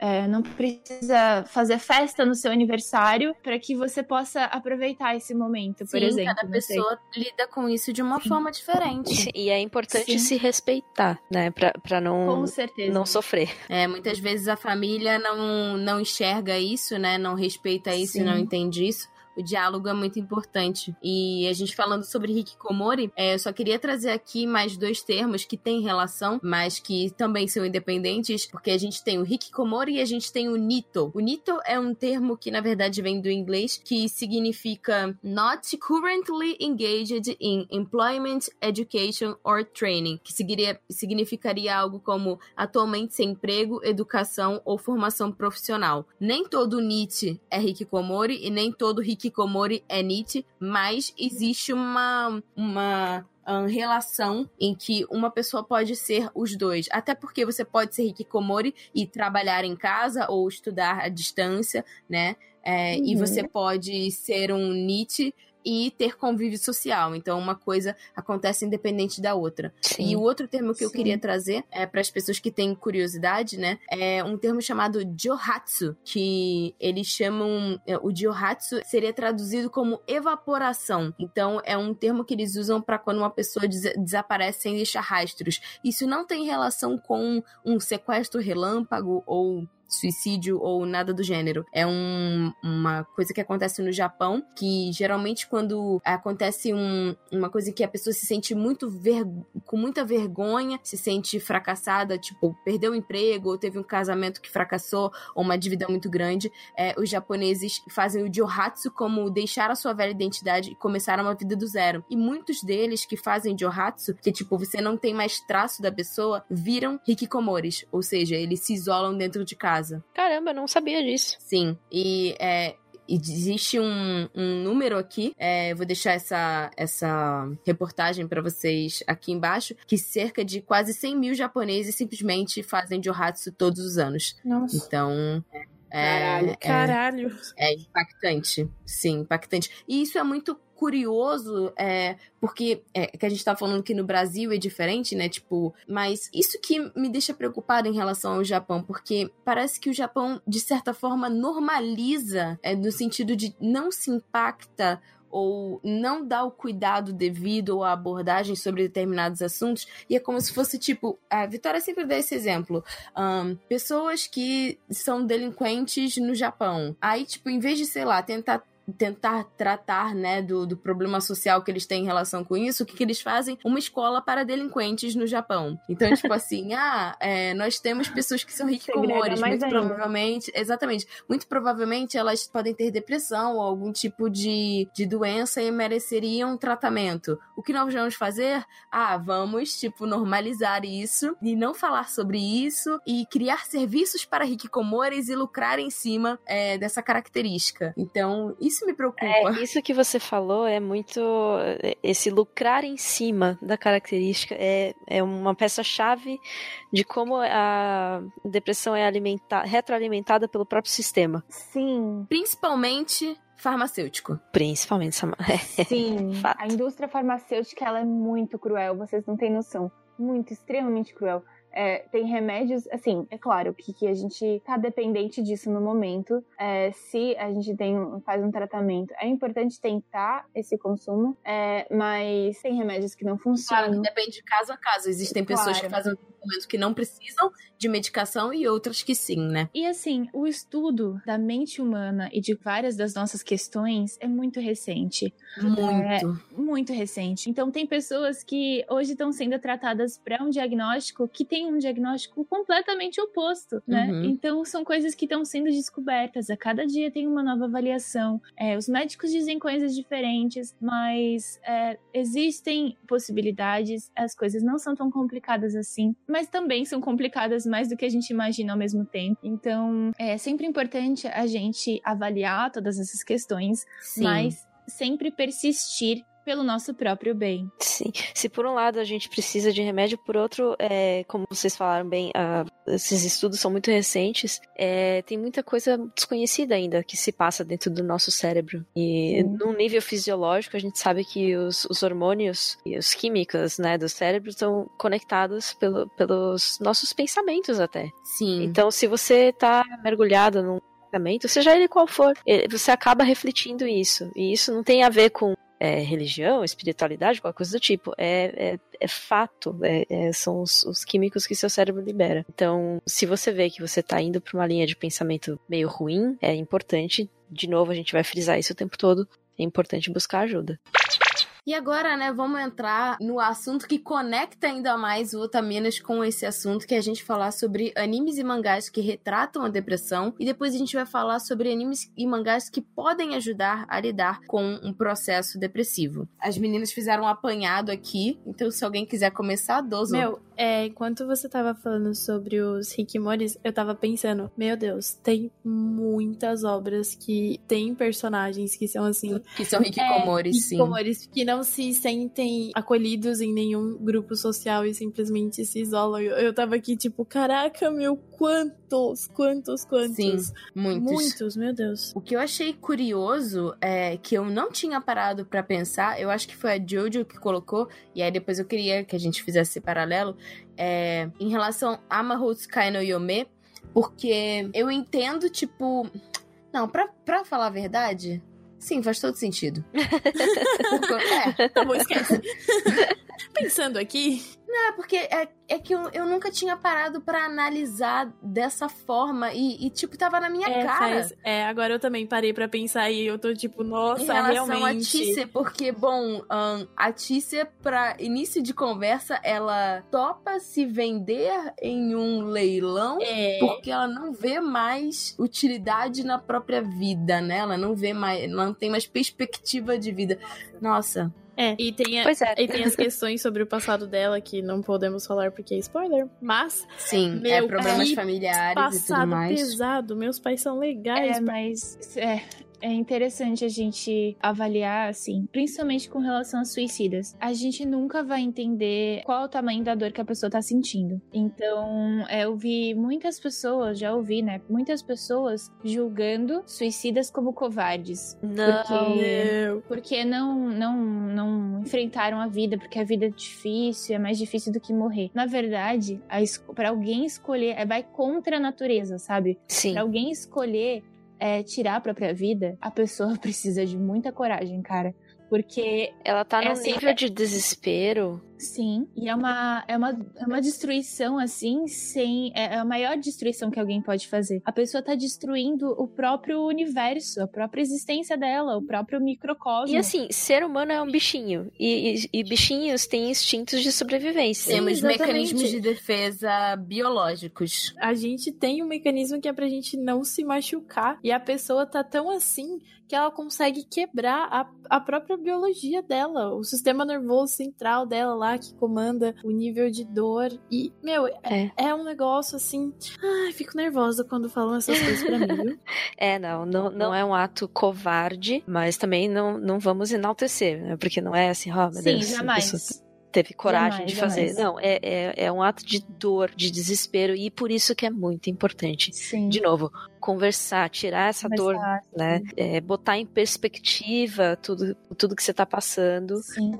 É, especialmente com a ajuda de psicólogo, porque ele tem ferramentas para olhar para isso, para colaborar, técnica e colaborar com a sua melhora. Por mais que a gente tenha às vezes amigos ou familiares, essas pessoas às vezes não estão preparadas para lidar com algo de uma forma da melhor forma possível. Quem estudou para isso, né, são profissionais, então seria ideal. E se você tem né? Porque às vezes é difícil achar profissionais que correspondam às suas necessidades, mas vale a pena tentar buscar outras pessoas, né? Procurar ajuda em lugares diferentes, porque é, vale a pena, vale a pena investir em si mesmo, né? E a gente voltando pro Mahotsukai no Yome, é, é, muito interessante ver o anime fora pela parte de mitologia, magia e tudo mais. É, todas as qualidades, inclusive tem um cast do Anime Crazy sobre ele, caso alguém tenha interesse. É, de mostrar essa jornada da Tice dentro do processo dela, é, ela descobrindo um novo valor, ela descobrindo, fazendo novos amigos, tendo uma nova família, né?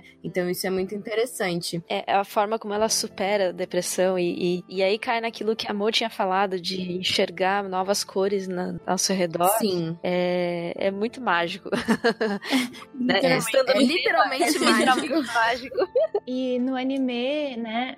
Mostra, mostra justamente esse pedaço, né? Mostra a parte do passado dela, mas mostra esse pedaço em que ela tá voltando a querer viver, né? Então, é, eu acho agradável. É um anime que me faz bem quando eu vejo. E é sutil. É igual a Tati tava falando. Você vai notar só se você parar assim e olhar e falar, nossa, olha só sobre o que, que essa obra tá falando. Sim, e mesmo.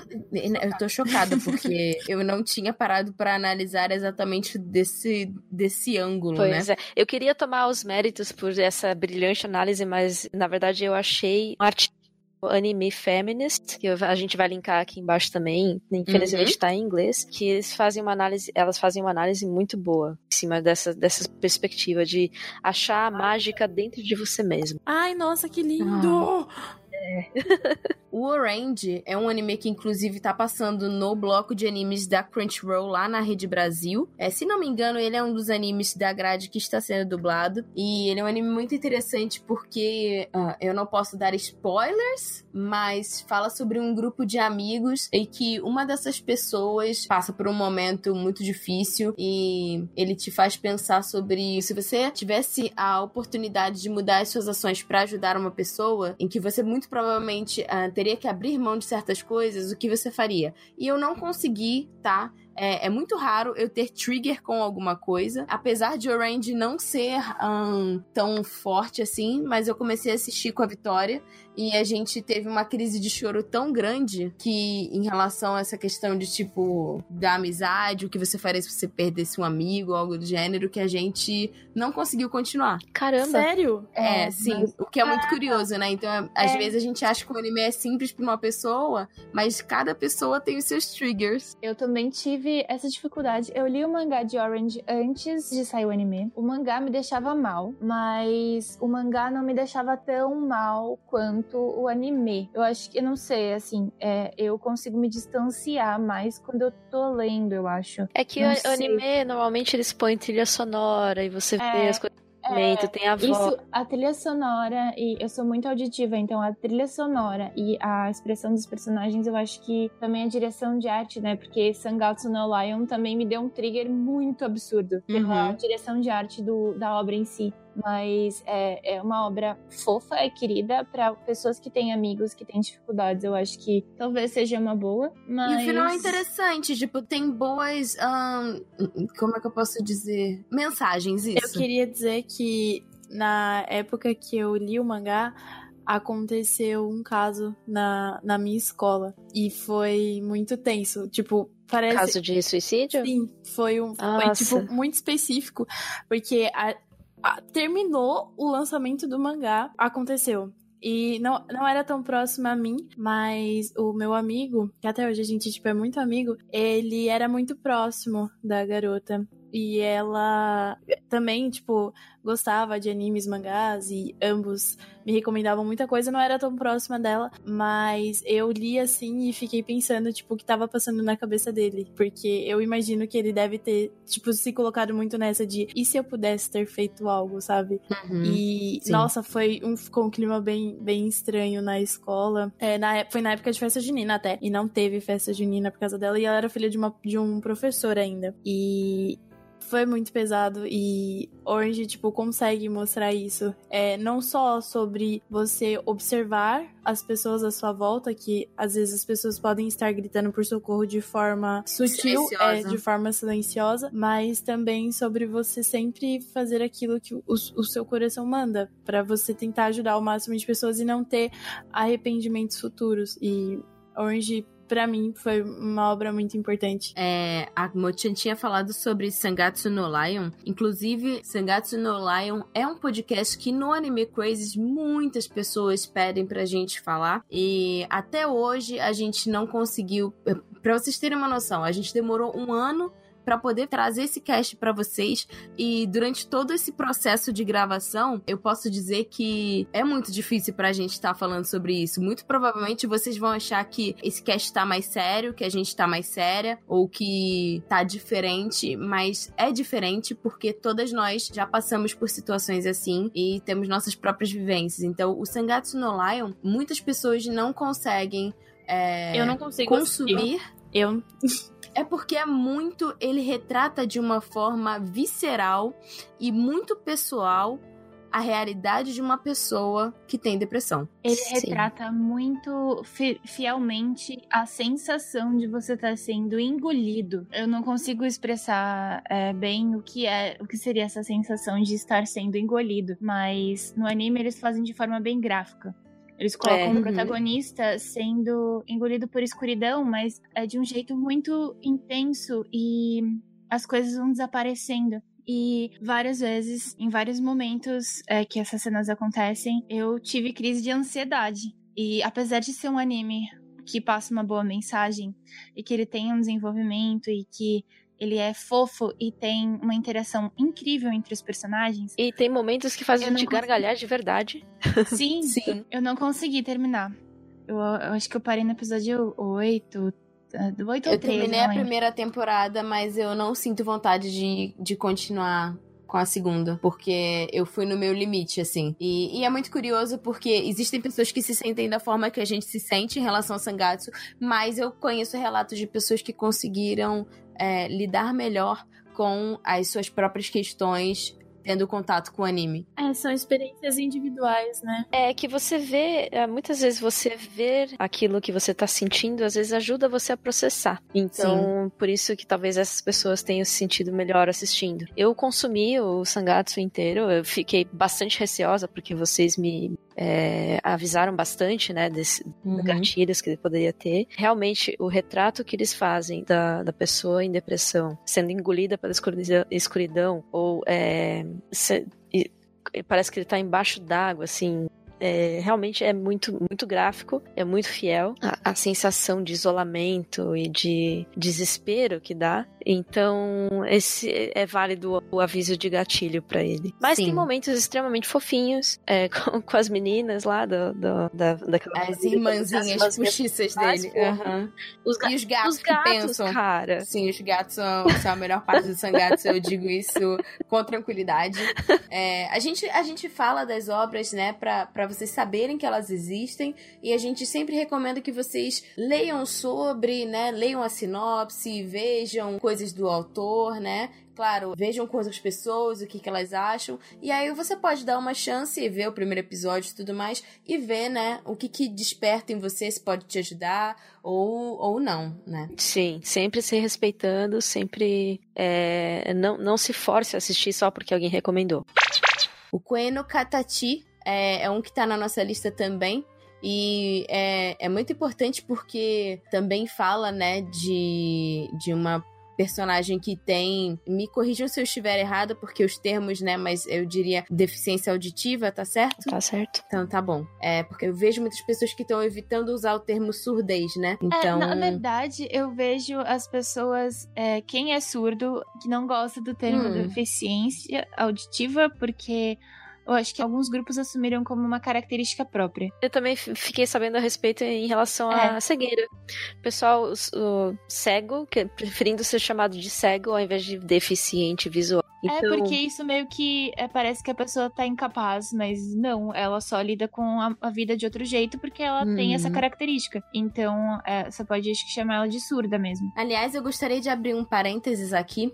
É, eu não sei se a gente vai conseguir abordar esse assunto durante esse ano de 2019 no Otaminas, mas a gente já conversou sobre isso de é, nós termos casts falando, né, sobre animes que são inclusivos e eu gostaria de pedir se alguns dos nossos ouvintes é, é, se incluir, né, dentro de algum tipo de, de limitação e quiser mandar um e-mail pra gente falando da sua vivência e da sua experiência sobre isso com mangás e animes, vai ser muito legal para ajudar a gente a, a fazer essa pauta e tudo mais. Então, é, aproveitando aqui o parênteses, né, já que a gente está falando de Koe no Katachi, uhum. é, ia ser muito legal receber isso de vocês. Sim, com certeza, por favor. Inclusive, a protagonista lida lindamente com, com a, a surdez dela. Sim. Ela é maravilhosa. Sim. Ela é linda e maravilhosa e ela brilha muito.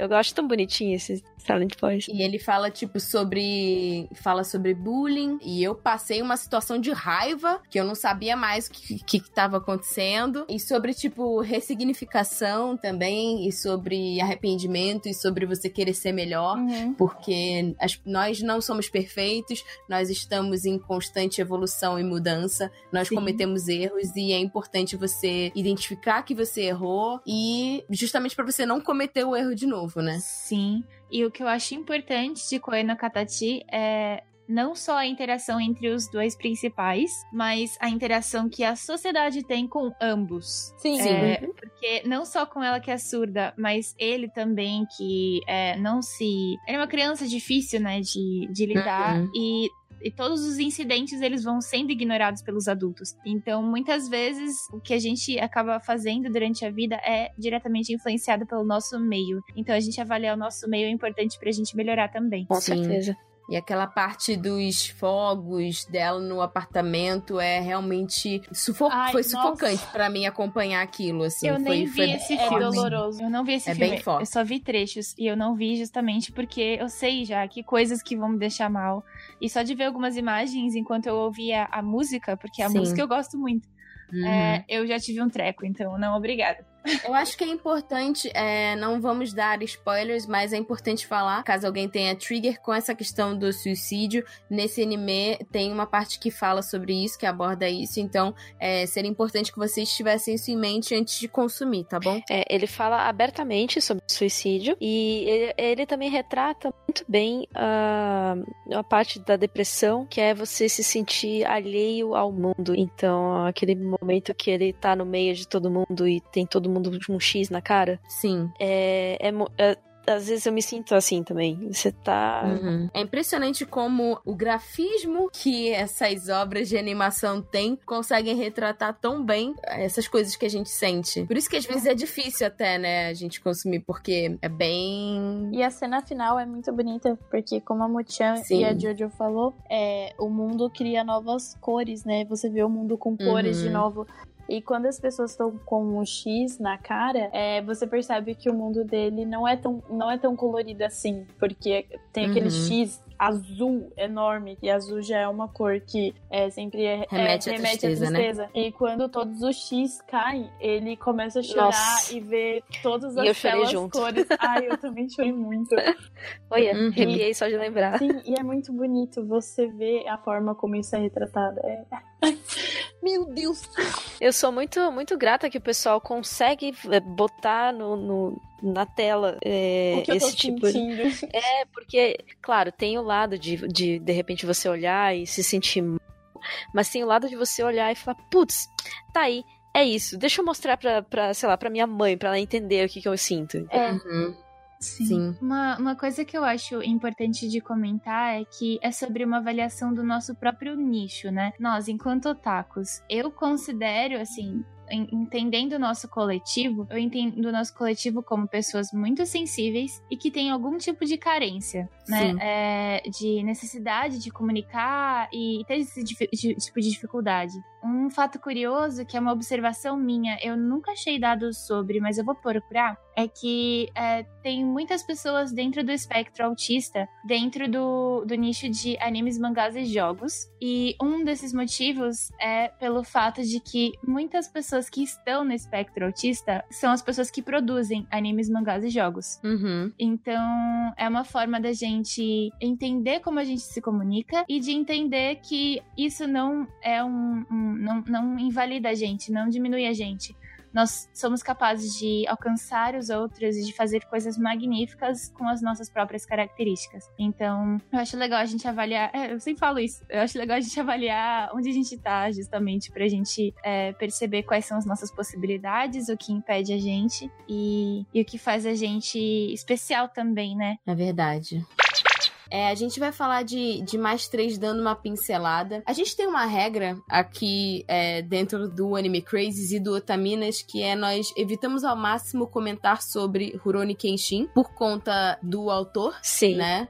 Sim. Então, é, quem não sabe sobre o que a gente está falando, é, a gente não vai dar muito foco nisso, mas pesquisem sobre. É, nós não queremos, tipo, trazer o holofote para ele, mas é que eu achei muito interessante o que a Jojo trouxe, e bom, é um anime muito famoso no nosso nicho, justamente sobre uma análise da depressão do personagem do Kenshin né? É. Justamente pelo histórico dele, de todo o passado dele e como ele meio que resolve viver o resto da vida dele lidando com os atos que ele cometeu no passado. É, ele vivencia a questão da depressão de outro jeito, não é aquele jeito clássico, né, de, de estar imerso e jogado e triste e tal. Ele mascara o que ele sente e ele vive em penitência por culpa, né, de certa forma, e ele busca autodestruição na, nas escolhas que ele faz ao longo da trajetória dele. Isso daí, fiquei obrigada, meu, é psic... meu psicólogo querido, que foi ele que indicou isso daí. Obrigada, psicóloga da Jojo. Eu não, não teria visto dessa forma também, e, e pelo que até, até a Tati trouxe aqui, eu, eu evito também assistir isso daí por, por causa do autor. Não fiz a menor questão, mas como tem essa perspectiva que eu nem tinha me dado conta também, eu achei interessantíssimo. É válida a reflexão, sim. É, até porque muita gente já assistiu esse anime, então sim. vale a reflexão para olhar para trás e, nossa, caramba, é sim. é verdade.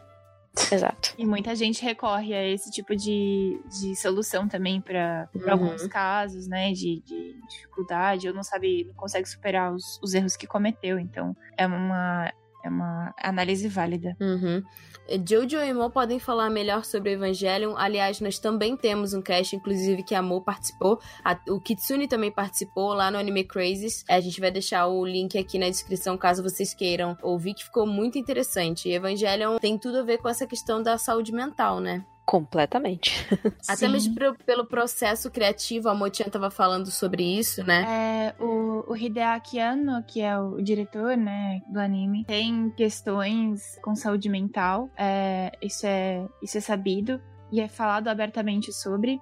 E não só em Evangelion, mas também em Karekano, que ele também estava no processo da animação, também tiveram, tiveram momentos em que existia essa ponte com relação à saúde mental. É muito intenso. Ele é, transmite isso de uma forma bem visceral nas obras em que ele. Em algumas né, das obras que ele interage uhum. e, atua como, como artista. E é, eu, eu acho que realmente Evangelion é muito intenso. É, se você não tá bem, passa longe, por favor. Porque eu, em momentos que tava bem, evitei assistir, por isso remeter a, a coisas ainda assim é uma das minhas obras favoritas. Minha também. É muito intenso, é muito humano né? E você ter uma obra que é tão humana quanto Evangelion, mesmo que todas as características sejam de uma obra de fantasia, é, colaboram para uma autoanálise muito forte e essa é a proposta mesmo, né? Então é, é interessante perceber isso artisticamente na relação da, da vida do, do, de um dos autores, né, com a obra em si. A gente falou uhum. um pouquinho disso no cast de Evangelion. O Kitsune também tem vídeos legais em que ele aborda isso. E no Bunka a gente também fez um vídeo de 40 minutos falando sobre o Evangelho e falando um Conteúdo pouco... não fato, pessoal. Exatamente, galera. Vocês podem acessar em todos os lugares possíveis. É, e por último, é, mas não menos importante, falar um pouquinho sobre a Gretzko. A gente tem o nosso cast sobre isso, então a gente vai só pincelar. Mas como a gente estava falando sobre a relação da mulher no mercado de trabalho e a depressão, a Gretzko é bem leve, não aborda isso de uma forma direta, mas dá para fazer um paralelo, né, Jojo? Total. Esse, esse, essa reportagem do HuffPost, inclusive, que a gente vai deixar, que a gente mencionou agora há pouco, ela praticamente descreve a, a rotina da Retsuko. Até falar de karaokê, né? Sim. Então tem um paralelo interessante. É. E você colocou aqui One Punch Man e eu jamais teria feito essa então, tá, ligação. Eu tava aqui olhando na pauta e falei, ai meu Deus, como assim? É. Assim, o Saitama, ele é completamente apático. Ai, é verdade. É verdade. É verdade. Ele simples, simplesmente tá lá, ele não tem motivação, ele tá... Isso, ele tem muitas características de alguém deprimido que mereceria fazer uma terapia terapia, viu? Não tem propósito na vida. O propósito da vida dele era se tornar forte, ele conseguiu isso e depois que isso aconteceu, ele não sente mais nada. Então. Sabe, isso me lembra casos, é, porque a gente sempre pensa que assim, ah, é, em relação ao privilégio, né? E muitos artistas, pessoas milionárias, Sim. pessoas em, pessoas poderosas, pessoas que, entre aspas, têm tudo, têm depressão. Sim, né? porque a depressão não, não é. Não, tem, não toma por base bens ou fama ou nada. É, é Como basta... se trouxesse felicidade, é, felicidade, é, entre aspas, não, né? Basta você ser humano para estar tá suscetível a ter depressão. E eu, isso do Saitama me lembrou da Enoshima Junko, que é uma das minhas personagens favoritas de Danganronpa, que tem uhum. jogo e anime. E, assim, não posso falar detalhes porque é spoiler, isso é, isso é contado numa novel, na, no Danganronpa Zero. É, mas a Enoshima Junko é uma pessoa extremamente entediada, porque ela tem uma característica que facilita com que ela é, saiba o que vai acontecer no mundo. Então ela fica entediada. E de tão entediada, ela é, de tão entediada, ela sucumbe ao desespero e ela procura formas de sentir alguma coisa. E ela é extremamente agressiva nessas formas de sentir alguma coisa, porque ela não consegue sentir mais nada de positivo. Então, é, é, um, é, é uma personagem que me encanta por diversas características e também me amedronta por conta dessa característica em específico. Uhum.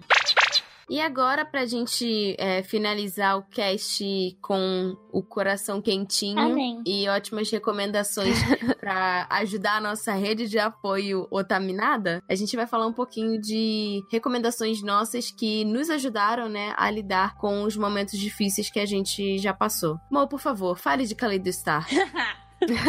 Gente, eu enfio Kaleido Star onde eu posso. Kaleido Star. E Fruits Basket. E Fruits Basket.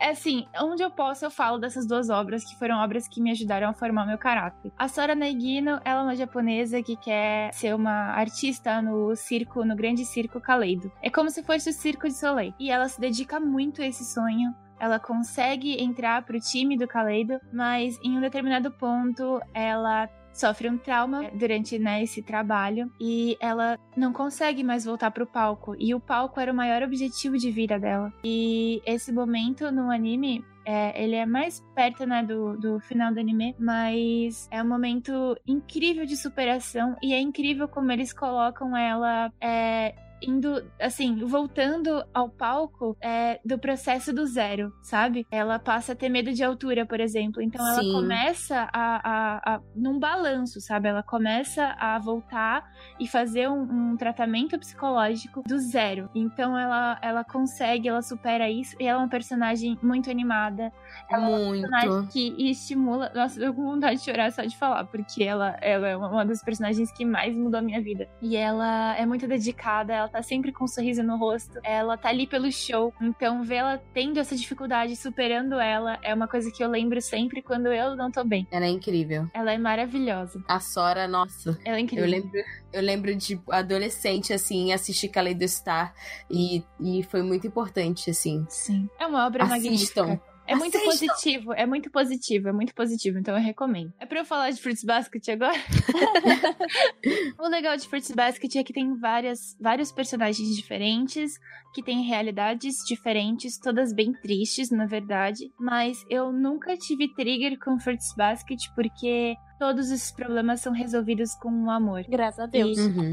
O amor é gigante e os personagens vão descobrindo o amor. Amor diferente, né? Amor de mãe, amor de amigo, amor de irmão. E esse amor ele vai solucionando os traumas e as dificuldades que as pessoas têm. Então, é um anime que é muito bom pra alguém que tem dificuldades pra se reconhecer nos personagens e pra buscar ajuda também, porque E pra a se gente relacionar, né? é, porque a gente é, a gente consegue fazer as coisas sozinho, mas é muito mais gostoso e é muito mais acolhedor quando tem alguém com a gente. Sobre o Lovely Complex, a gente inclusive já gravou um cast sobre, né? Então a gente também vai pincelar rapidamente, mas principalmente pra quem tem problemas em relação à autoestima, acho que ajuda bastante, né, gente? Sim, é simplesmente incrível como eles abordam essa questão sobre você tentar se amar da forma que você é. Os personagens, eles não, não têm depressão em si, mas tratam de assuntos, né, que, que podem ser um problema pra algu- algumas pessoas que têm depressão de uma forma muito positiva e cômica. Então, eu acho uma obra bem positiva e é, para colaborar, né, com essa questão da autoestima, E principalmente. tem um romance E lindo. principalmente ajudar nas risadas, né? Porque a Jojo tava Nossa, assistindo, sim. ela tava compartilhando no grupo, rachando o bico. Meu Deus, eu passei mal de rir com esse anime.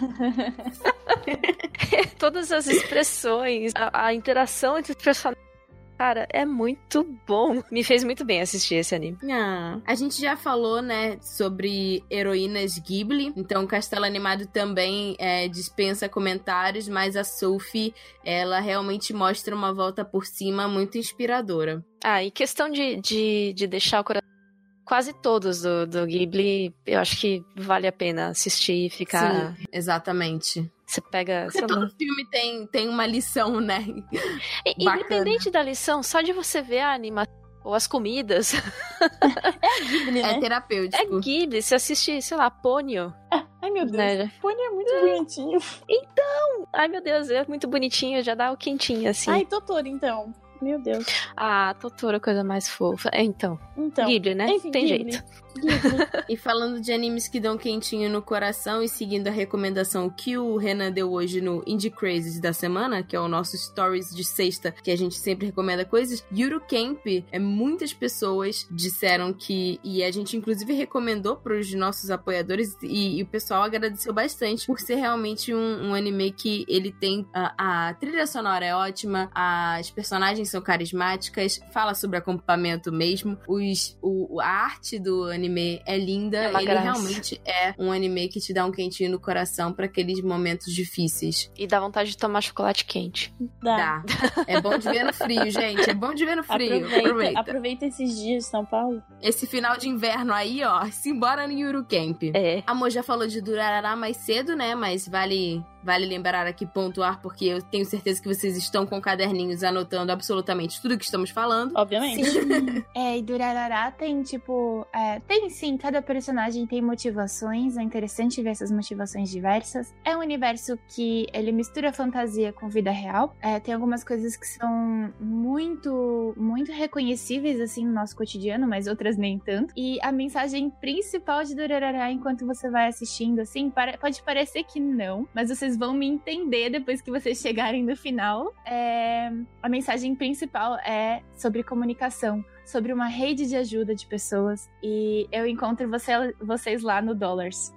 vocês vão me entender, ah, sério. Vocês têm que ver. Pronto, agora eu vou ter que assistir. Vou ter que assistir ter também. Que assistir. sério, por favor, Vamos assistam. Vamos ela no Dollars logo, vai, bora. Furometal. É, não tem como não falar de Full Metal, principalmente pelos dramas que cada personagem tem e, e mostra, né, tipo, os traumas é, dos personagens. Jojo Dozo.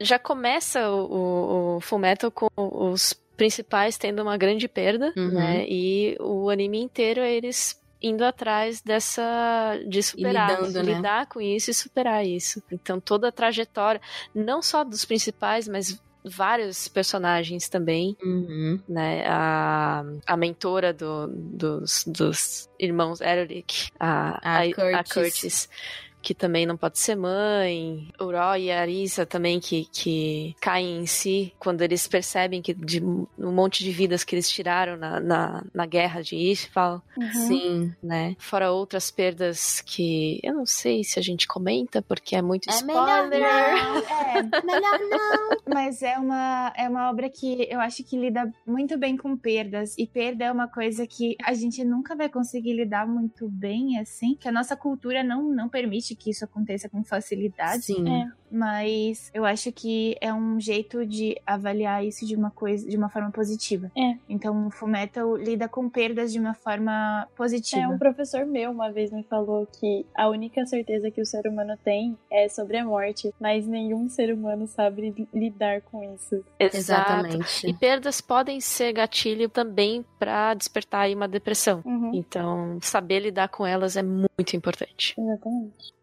E eu queria que a Sassá desse as duas recomendações dela, que, que foi, foi muito legal de, de adicionar aqui na pauta. Uhum. Vamos falar sobre My Romantic is Cat. My Roommate is a Cat. Isso, muito obrigada, senhora. de é, nada, senhora. Que é, é sobre um, um autor de romances que ele. Acho que ele já tem seus 30 anos por aí. E uhum. ele vive sozinho em casa escrevendo. E depois da morte dos pais dele, ele só vive em, em função disso. Só que ele tá buscando. Ele claramente tá num processo sim, depressivo, sim, né? Porque, claramente. Porque ele não se alimenta direito, ele dificilmente come, ele só fica em casa e ele tem fobia de sair de casa. Tanto que uma das primeiras cenas é o editor dele forçando ele a estar tá dentro de um café com outras pessoas e ele tá tipo, pelo amor de Deus, isso acaba logo porque eu quero ir pra casa. Uhum. E nessa saída dele, ele acaba encontrando uma gatinha. E ele não tem experiência nenhuma em cuidar de outro ser vivo ou qualquer coisa do tipo, mas a gatinha estava no túmulo dos pais dele, porque ele perdeu os pais muito novo, e desde então, tipo, ele viveu sozinho, e ele decide levar a gatinha para casa. E a forma como a gata vai influenciando positivamente na vida dele é Sim. é muito bonita. E é, é, de certa forma ainda é um ser humano dando a visão de um gato, mas é muito legal ver o gato o pensamento Sim, do gato. parte, é, sim, o início do episódio é a visão do humano Sim. e a metade do episódio pro final é a mesma coisa que aconteceu, só que na visão do gato. É Exatamente. muito E bom. É, muito é, muito, é muito legal ver a Haru se perguntando: ai, por que, que esse humano não come? Por que, que esse humano não se mexe? Será que ele morreu? Uhum. É muito engraçado a Haru toda preocupada com ele e falando: ai, eu, eu fui destinada a cuidar desse humano, porque olha como. Porque ele não sabe se virar É, sozinho. nossa, esse humano é muito incapaz. Eu que tenho que cuidar dele. Às vezes é o contrário. E, e não fala, tipo, em momento nenhum é dito que ele tem depressão, mas se você analisar. É, sim, é sutil, é. mas você percebe. Sim, ele tem, e tipo, ele não gosta de convívio social. E as pessoas. Ele só tem um amigo de infância que ia na casa dele, assim, pra ver se ele tava vivo. Mas depois que a gatinha veio pra casa dele, as Ele vai se aproximando das As pessoas vão pessoas. visitar ele, ele tem que ir no pet shop pra cuidar da gata, ele tem que ir no veterinário.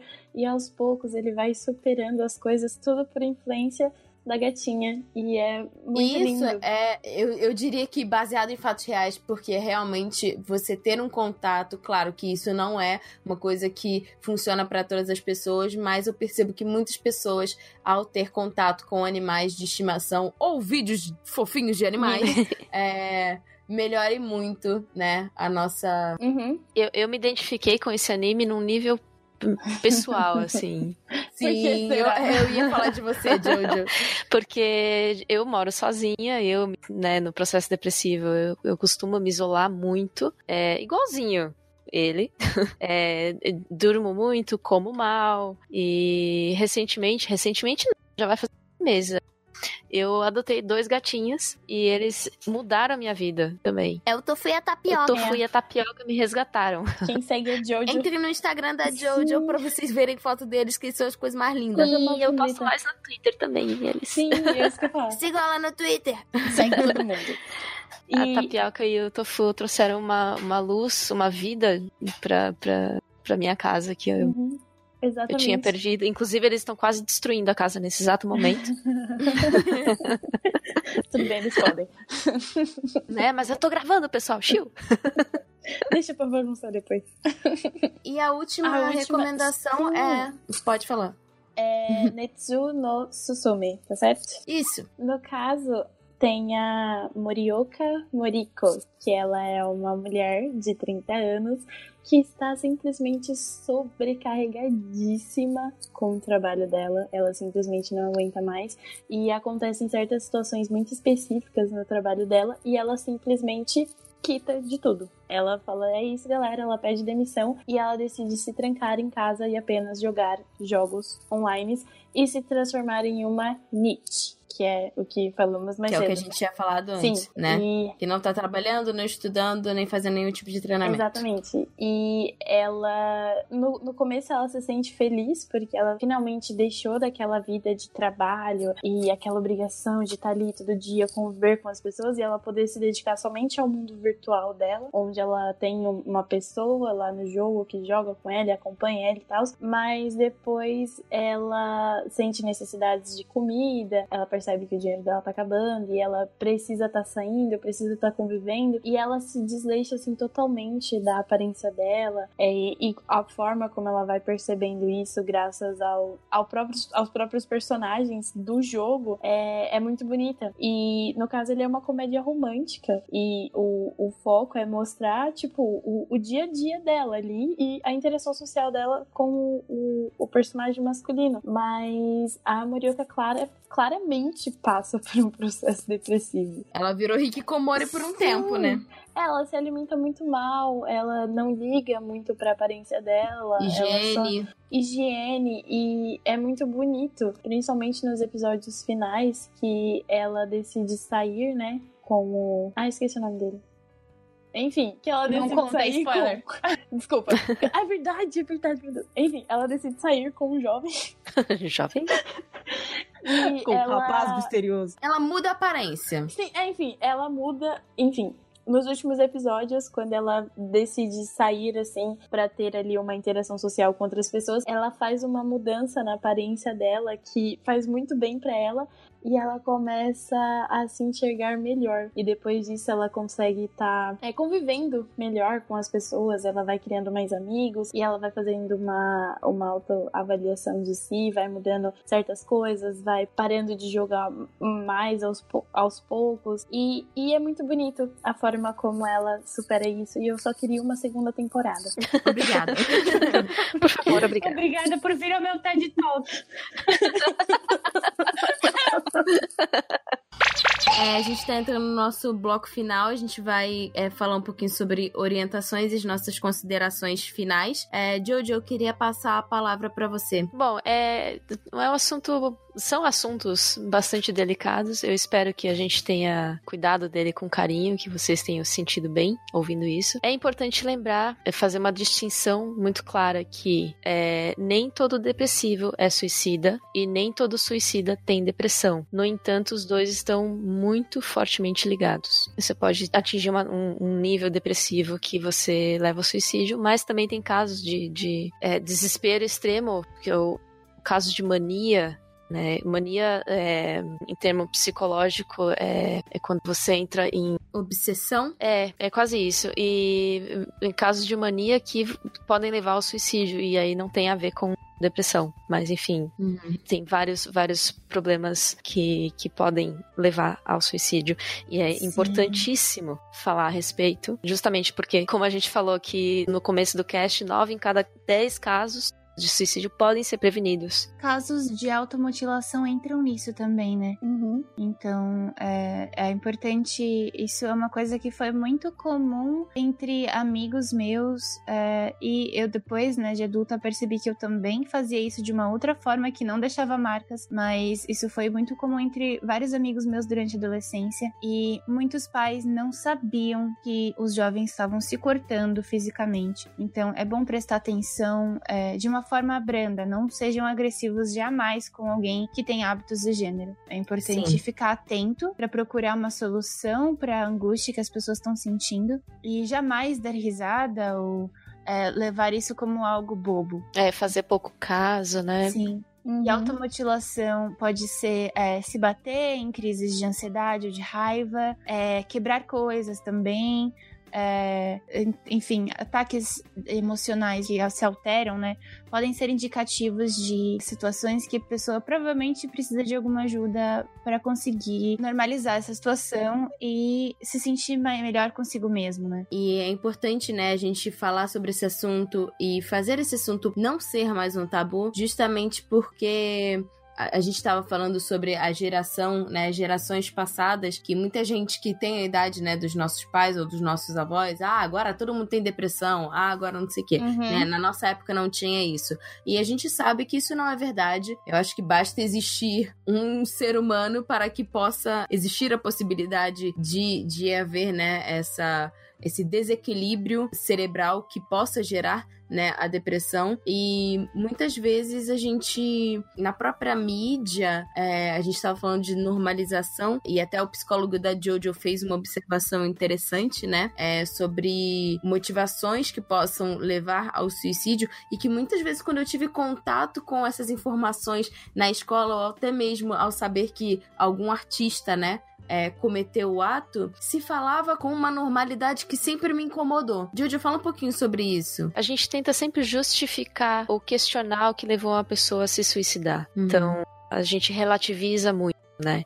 Isso. O por os exemplos que o meu psicólogo usou, no caso, ele falou do Santos Dumont, que foi quem inventou o avião. Então as pessoas uhum. trataram o suicídio dele uma saída natural porque ele tinha ficado revoltado ao usar a invenção dele para guerra. Então ele, ele não conseguiu lidar uhum. com o fato e se suicidou. Então as pessoas encararam, ah, beleza, ele não aguentou. Aí um outro exemplo, o Robin Williams, que é um comediante, ele se matou e isso pra sociedade, meu Deus do céu, é inconcebível. Como assim? Ele é milionário, engraçado. Exatamente o que a Sayumi falou, né? Você está rindo, como você pode ter depressão? É, ele era comediante, como assim? Pois é, ele só fazia piada, ele é super engraçado, e como é que se matou? Então as pessoas não conseguem entender, acabam é, relativizando. E para eles, que são pessoas. É, a gente teve muitos casos ano passado também de cantores que, que se suicidaram, uhum. né?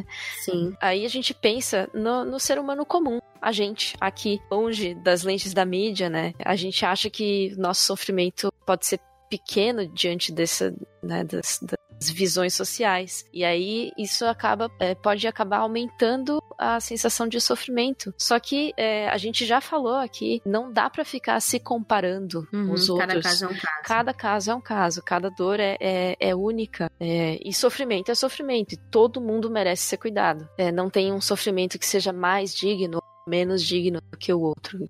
Cada um sabe o que carrega dentro de si e é importante dar valor e atenção a isso. Independente se você tem privilégios ou não, cada realidade é bem particular. É, uhum. E a gente queria, né, passar a nossa mensagem final é, caso você tenha se identificado, a gente sempre fala que procurar pessoas confiáveis para se abrir é muito importante, porque essas pessoas acabam é, sendo né, um, um, um núcleo de apoio, mas é importante a gente saber que os seus amigos e a sua família, apesar de serem importantes, eles não são profissionais, né? Eles não tiveram o treinamento e a especialização devida para poder é, é, te auxiliar da melhor forma em relação aos tratamentos que são possíveis para te ajudar com isso. Então, é, seja procurando ajuda de um psicólogo ou de um psiquiatra ou até mesmo do CVV, é recomendado por nós e não é vergonha nenhuma e nem nenhum tipo de sinal de fraqueza você ter a iniciativa de buscar ajuda. Inclusive, é um ato de coragem, é muito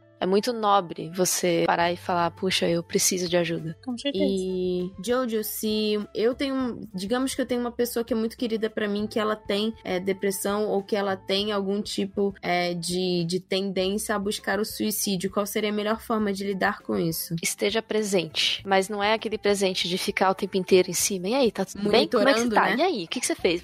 Não, esteja presente, esteja, esteja acessível, principalmente é, acolha ou esteja disponível a ouvir a pessoa acolhendo, sem julgamento. É, tenta orientar a pessoa a buscar ajuda. Se ela não, não estiver em condições de, de buscar ajuda, pega ela pela mãozinha e leva. É, isso aconteceu comigo e eu sou eternamente grata ao meu amigo que fez isso comigo. Uhum. É importante é, estar presente. E a pessoa uh, pode, inclusive, ficar bastante relutante a aceitar sua ajuda. Pode até ser grossa com você, mas é importante que você persista e, e, se mantenha disponível. E por último, existem várias formas que podem ajudar pessoas que estão passando por esse momento a se sentirem melhor. É importante que cada um se conheça, né? Tem muitas pessoas que buscam terapias alternativas, inclusive espirituais. Para algumas é uma saída, para outras não é. Então é muito importante que você busque se aproximar do que te faz bem bem. Se o que te faz bem é cantar, é dançar, é meditar, é fazer yoga, é, Kung Fu. comer uma coisa gostosa ou quebrar tudo no Kung Fu, é, é, se aproxime né, desse tipo de, de, de hobby, de atividade, é, justamente para que você libere, né, essa sensação de bem-estar, biologicamente, inclusive. Há quem acredite em energia, né, em universo. Então, para quem acredita também para levantar, né, levantar o astral, é muito importante. Então, sempre que houver oportunidade de entrar em contato com essas coisas que te façam bem, é, faça isso, porque te ajuda, ajuda as pessoas ao seu redor e, e a gente recomenda bastante. Veja animes, leia mangás. Sim. Ouça podcast. É, Ouça podcasts indo para o trabalho, indo para a escola. A gente espera que vocês tenham é, gostado desse, desse podcast. A gente pede desculpas caso algum tipo de assunto tenha deixado alguém desconfortável. É, realmente é um assunto que é muito complicado de ser, de ser tratado. Foi muito difícil para a gente, mas a gente tentou trazer isso da melhor forma possível para todos vocês. E a gente espera o feedback de vocês é, nas mensagens, menções no Twitter, Instagram, no nos e-mails, por favor. Vai ser muito importante. A gente espera vocês no próximo cast. É importante que vocês saibam que vocês não estão sozinhos. Sim. Isso. Abraço grupal. Abraço no microfone.